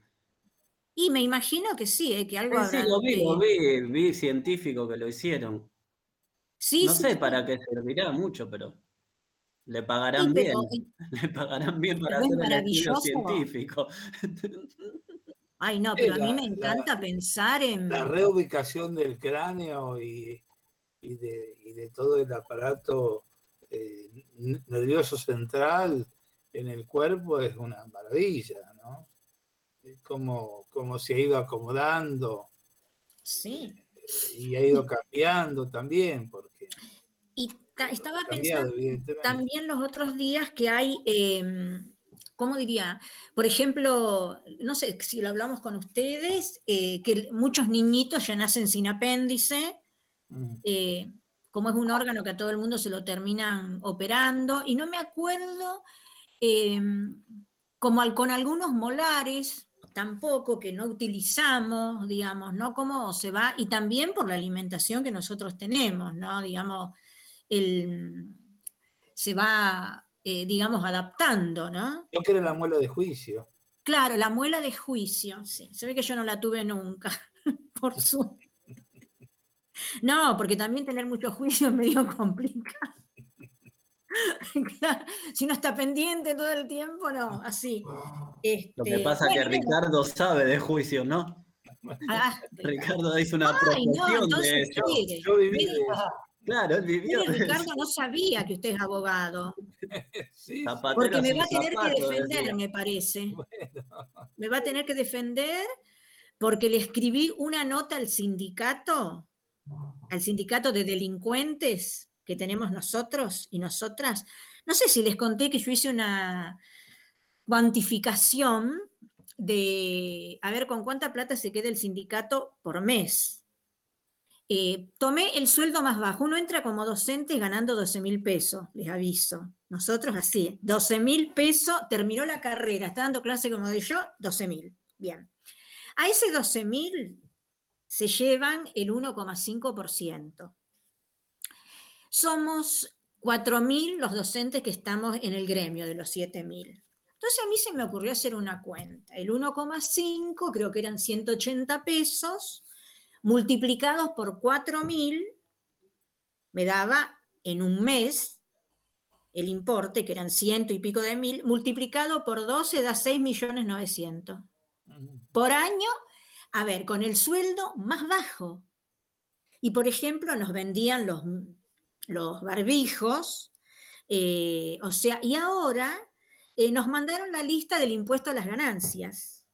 Y yo estoy, a ver, el trabajo no, estoy furiosa, porque a ver, no se ocupan de nada, a ver, el trabajo no es ganancia, ¿qué es esto? No somos especuladores. Entonces espere que ahora encuentro la nota que le mandé, porque si la clase que viene no estoy, averigüen qué pasó. Por favor, les pido. A ver, esperen que la encuentro porque me quedé furiosa y no se podía escribir en la página. Yo soy egresado de la UNR también, de acá de Rosario, así que la COAT. Sí, sí, pero me refiero que eh, estudié en, Ah, claro. Acá, acá en Rosario. Pero sí, totalmente. Pero yo digo, este gremio nuestro que toda la vida ha sido un traidor. ¿Qué quiere que y la mayoría de los gremios. Y sí, la verdad que sí. A ver, acá la tengo, Coat, porque no me dejaba, eh, no tiene la posibilidad de que uno le suba nada. Entonces tuve que hacer una serie de, movimientos. Ay, a ver cómo puede ser. Una institución capitalista como la sindical eh, no puede terminar de otra manera como esta, digamos, ¿no? Todos aburguesados. aparte, a los bancos es imposible acceder con una nota. Tampoco. No, claro, pero ellos tienen que hacer, no sé cómo, otra cosa. Con una molotov acceder. sí, ¿no? Reventándole el, cajero, viste que a la gente le molesta si le rompe el cajero porque no tienen el servicio rápido. Sí, ah. ahí acceder rápido. Al de seguridad primero, que te va a dar los buenos días. Claro. Bueno, ahí, a ver si la subí. Acá está. Miren, ahí la subí a la nota. Eh, bueno, ahora se las leo y después la pensarán. Reclamo al gremio COAT, bueno, estimados no logro encontrar la opción para comunicarnos, porque no hay opción, entonces tuve que hacer toda una chirimboya eh, porque se ve que no quieren que les contestemos. Seguro. Dice, por este medio logré hacerlo contestando a un posteo sobre actividades que han programado. Bueno, ¿cómo puede ser? Agradeceré si esa opción no está, por favor la habiliten en términos de derechos de democracia sindical, o sea, la posibilidad de poder escribirle. Son nuestros mandatarios, en tanto agradeceré menos expliquen para qué quienes cobramos, eh, a ver, a esto, ¿por qué quienes no cobramos en el Banco de la Nación? Nos penaliza y cobramos una semana más tarde. O sea, toda la vida cobré el sueldo en el municipal. Entonces, como los que no cobramos la Nación, cobramos una semana más tarde. Entonces le pongo es inadmisible los derechos de los trabajadores, no desde ahí no lo puedo entender. A ver, que esto no se haya resuelto, disculpen, pero ¿cuál es la gestión de ustedes como representantes nuestros? Les puse, pues en mis años de docente, que son más de 20, siempre ha sido así. Basta, ustedes como gremio jamás pensaron, se percataron de esta anómala situación. Agradeceré vuestra respuesta y espero asimismo se resuelva ya.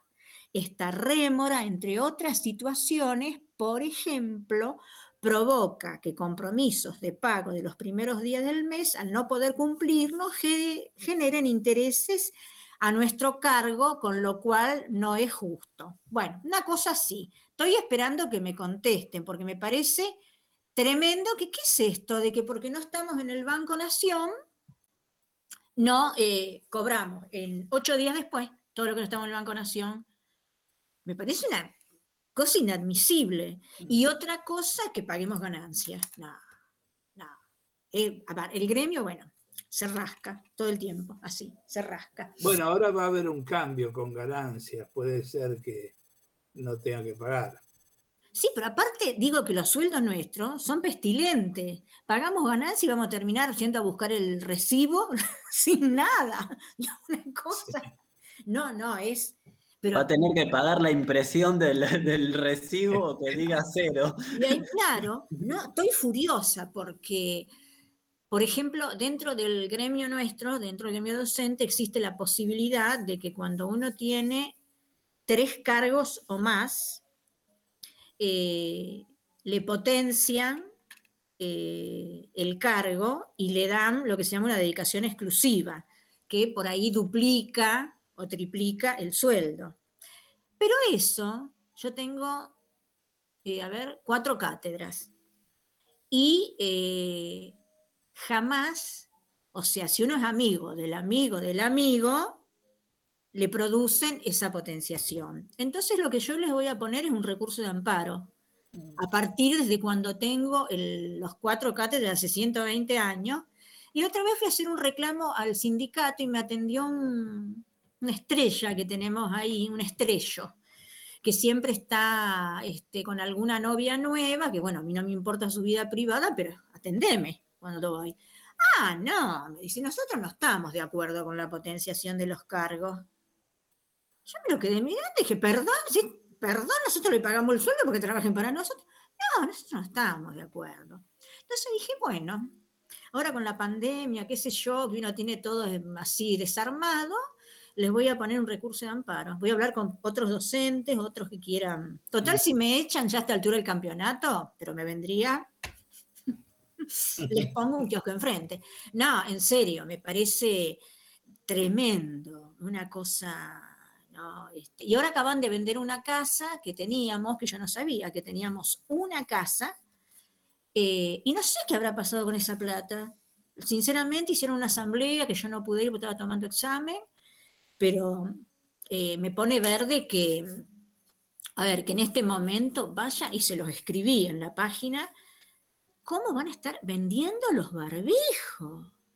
¿Para qué tenemos el gremio? No sé, ¿para qué sirve? ¿Y a ustedes les parece lógico que los eh, abogados jubilados tengan que pagar ganancias? No, pero yo ya, digamos, yo ya fui, eh, todo lo que tenía que hacer lo hice, lo pagué. Seguro. Ahora, con este estatus de jubilado, Tendría que tener la jubilación para no trabajar y punto.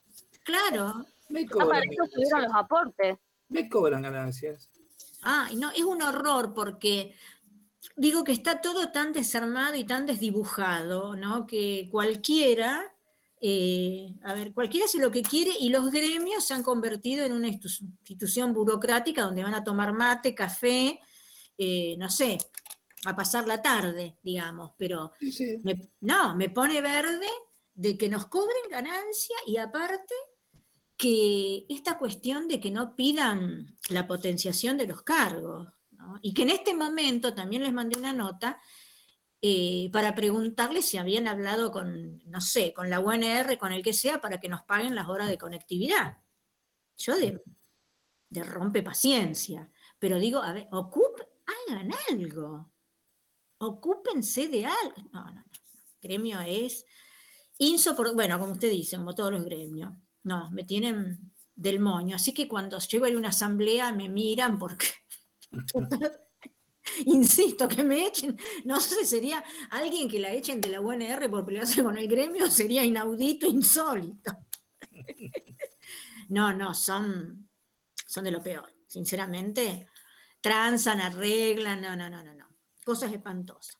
Bueno, hay un encanto trabajar con ustedes. Bueno, hagan la tarea que les puse sobre el tema de Gobino y, em, y justamente quería que vean la parte de, donde habla de Lucy, el, apunte, bueno, que le subí, el Australopithecus, porque también me parece, a ver, muy interesante, porque esto es introducción a la problemática antropológica. Yo digo, eh, a ver, no me voy a pelear con mis compañeros hasta altura del campeonato, pero la verdad que el programa, ustedes vieron que yo le doy bastante poca bola, no, a ver, la antropología, quiero hablar de la antropología práctica, de qué hacemos, cómo hacemos, más allá de la teoría, sí, perfecto, podemos hacer una parte, ¿no?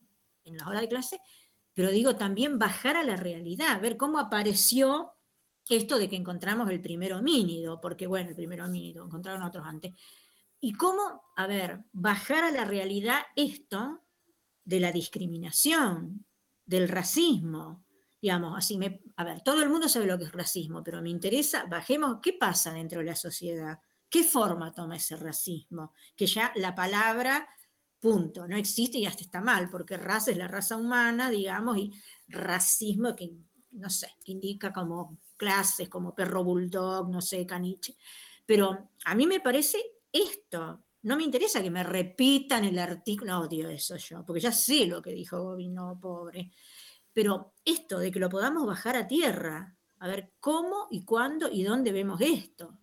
No, a mí eso es lo que yo quiero. Y, a mí cuando tomo examen, esa cosa de me empieza a recitar, bueno, saque la guitarra y siga recitando porque pone verde, porque yo digo, ahí fallé, porque no, no pudieron razonar, ¿viste? Ahí que hice que no pudieron razonar, que a mí me interesa esto. Pero bueno, ahí estamos. Buah, Until la semana que viene, porque lo único que aprendí en inglés, que me llevé toda la vida inglés, les comento en la secundaria, con cero de promedio hice en un examen, les cuento esto, que me, estaba viniendo bien y se me, no sé qué me pregunta y yo en vez de decirle eh, The dog is brown, le digo The can, me confundo, The can is brown. me acuerdo como si fuera ahora, me dijo, deme la libreta. Me acomodó un cero. Yo estaba chocha porque pensaba que había dicho The dog is brown. Así que bueno, no es mi idioma el inglés, así que eso. Va, nos vemos. Nos vemos. Cuídense muchísimo mucho. Gracias. Bueno, gracias por la atención y por quedarse. Bueno, chao, gracias. No, a ustedes. Chao, chao.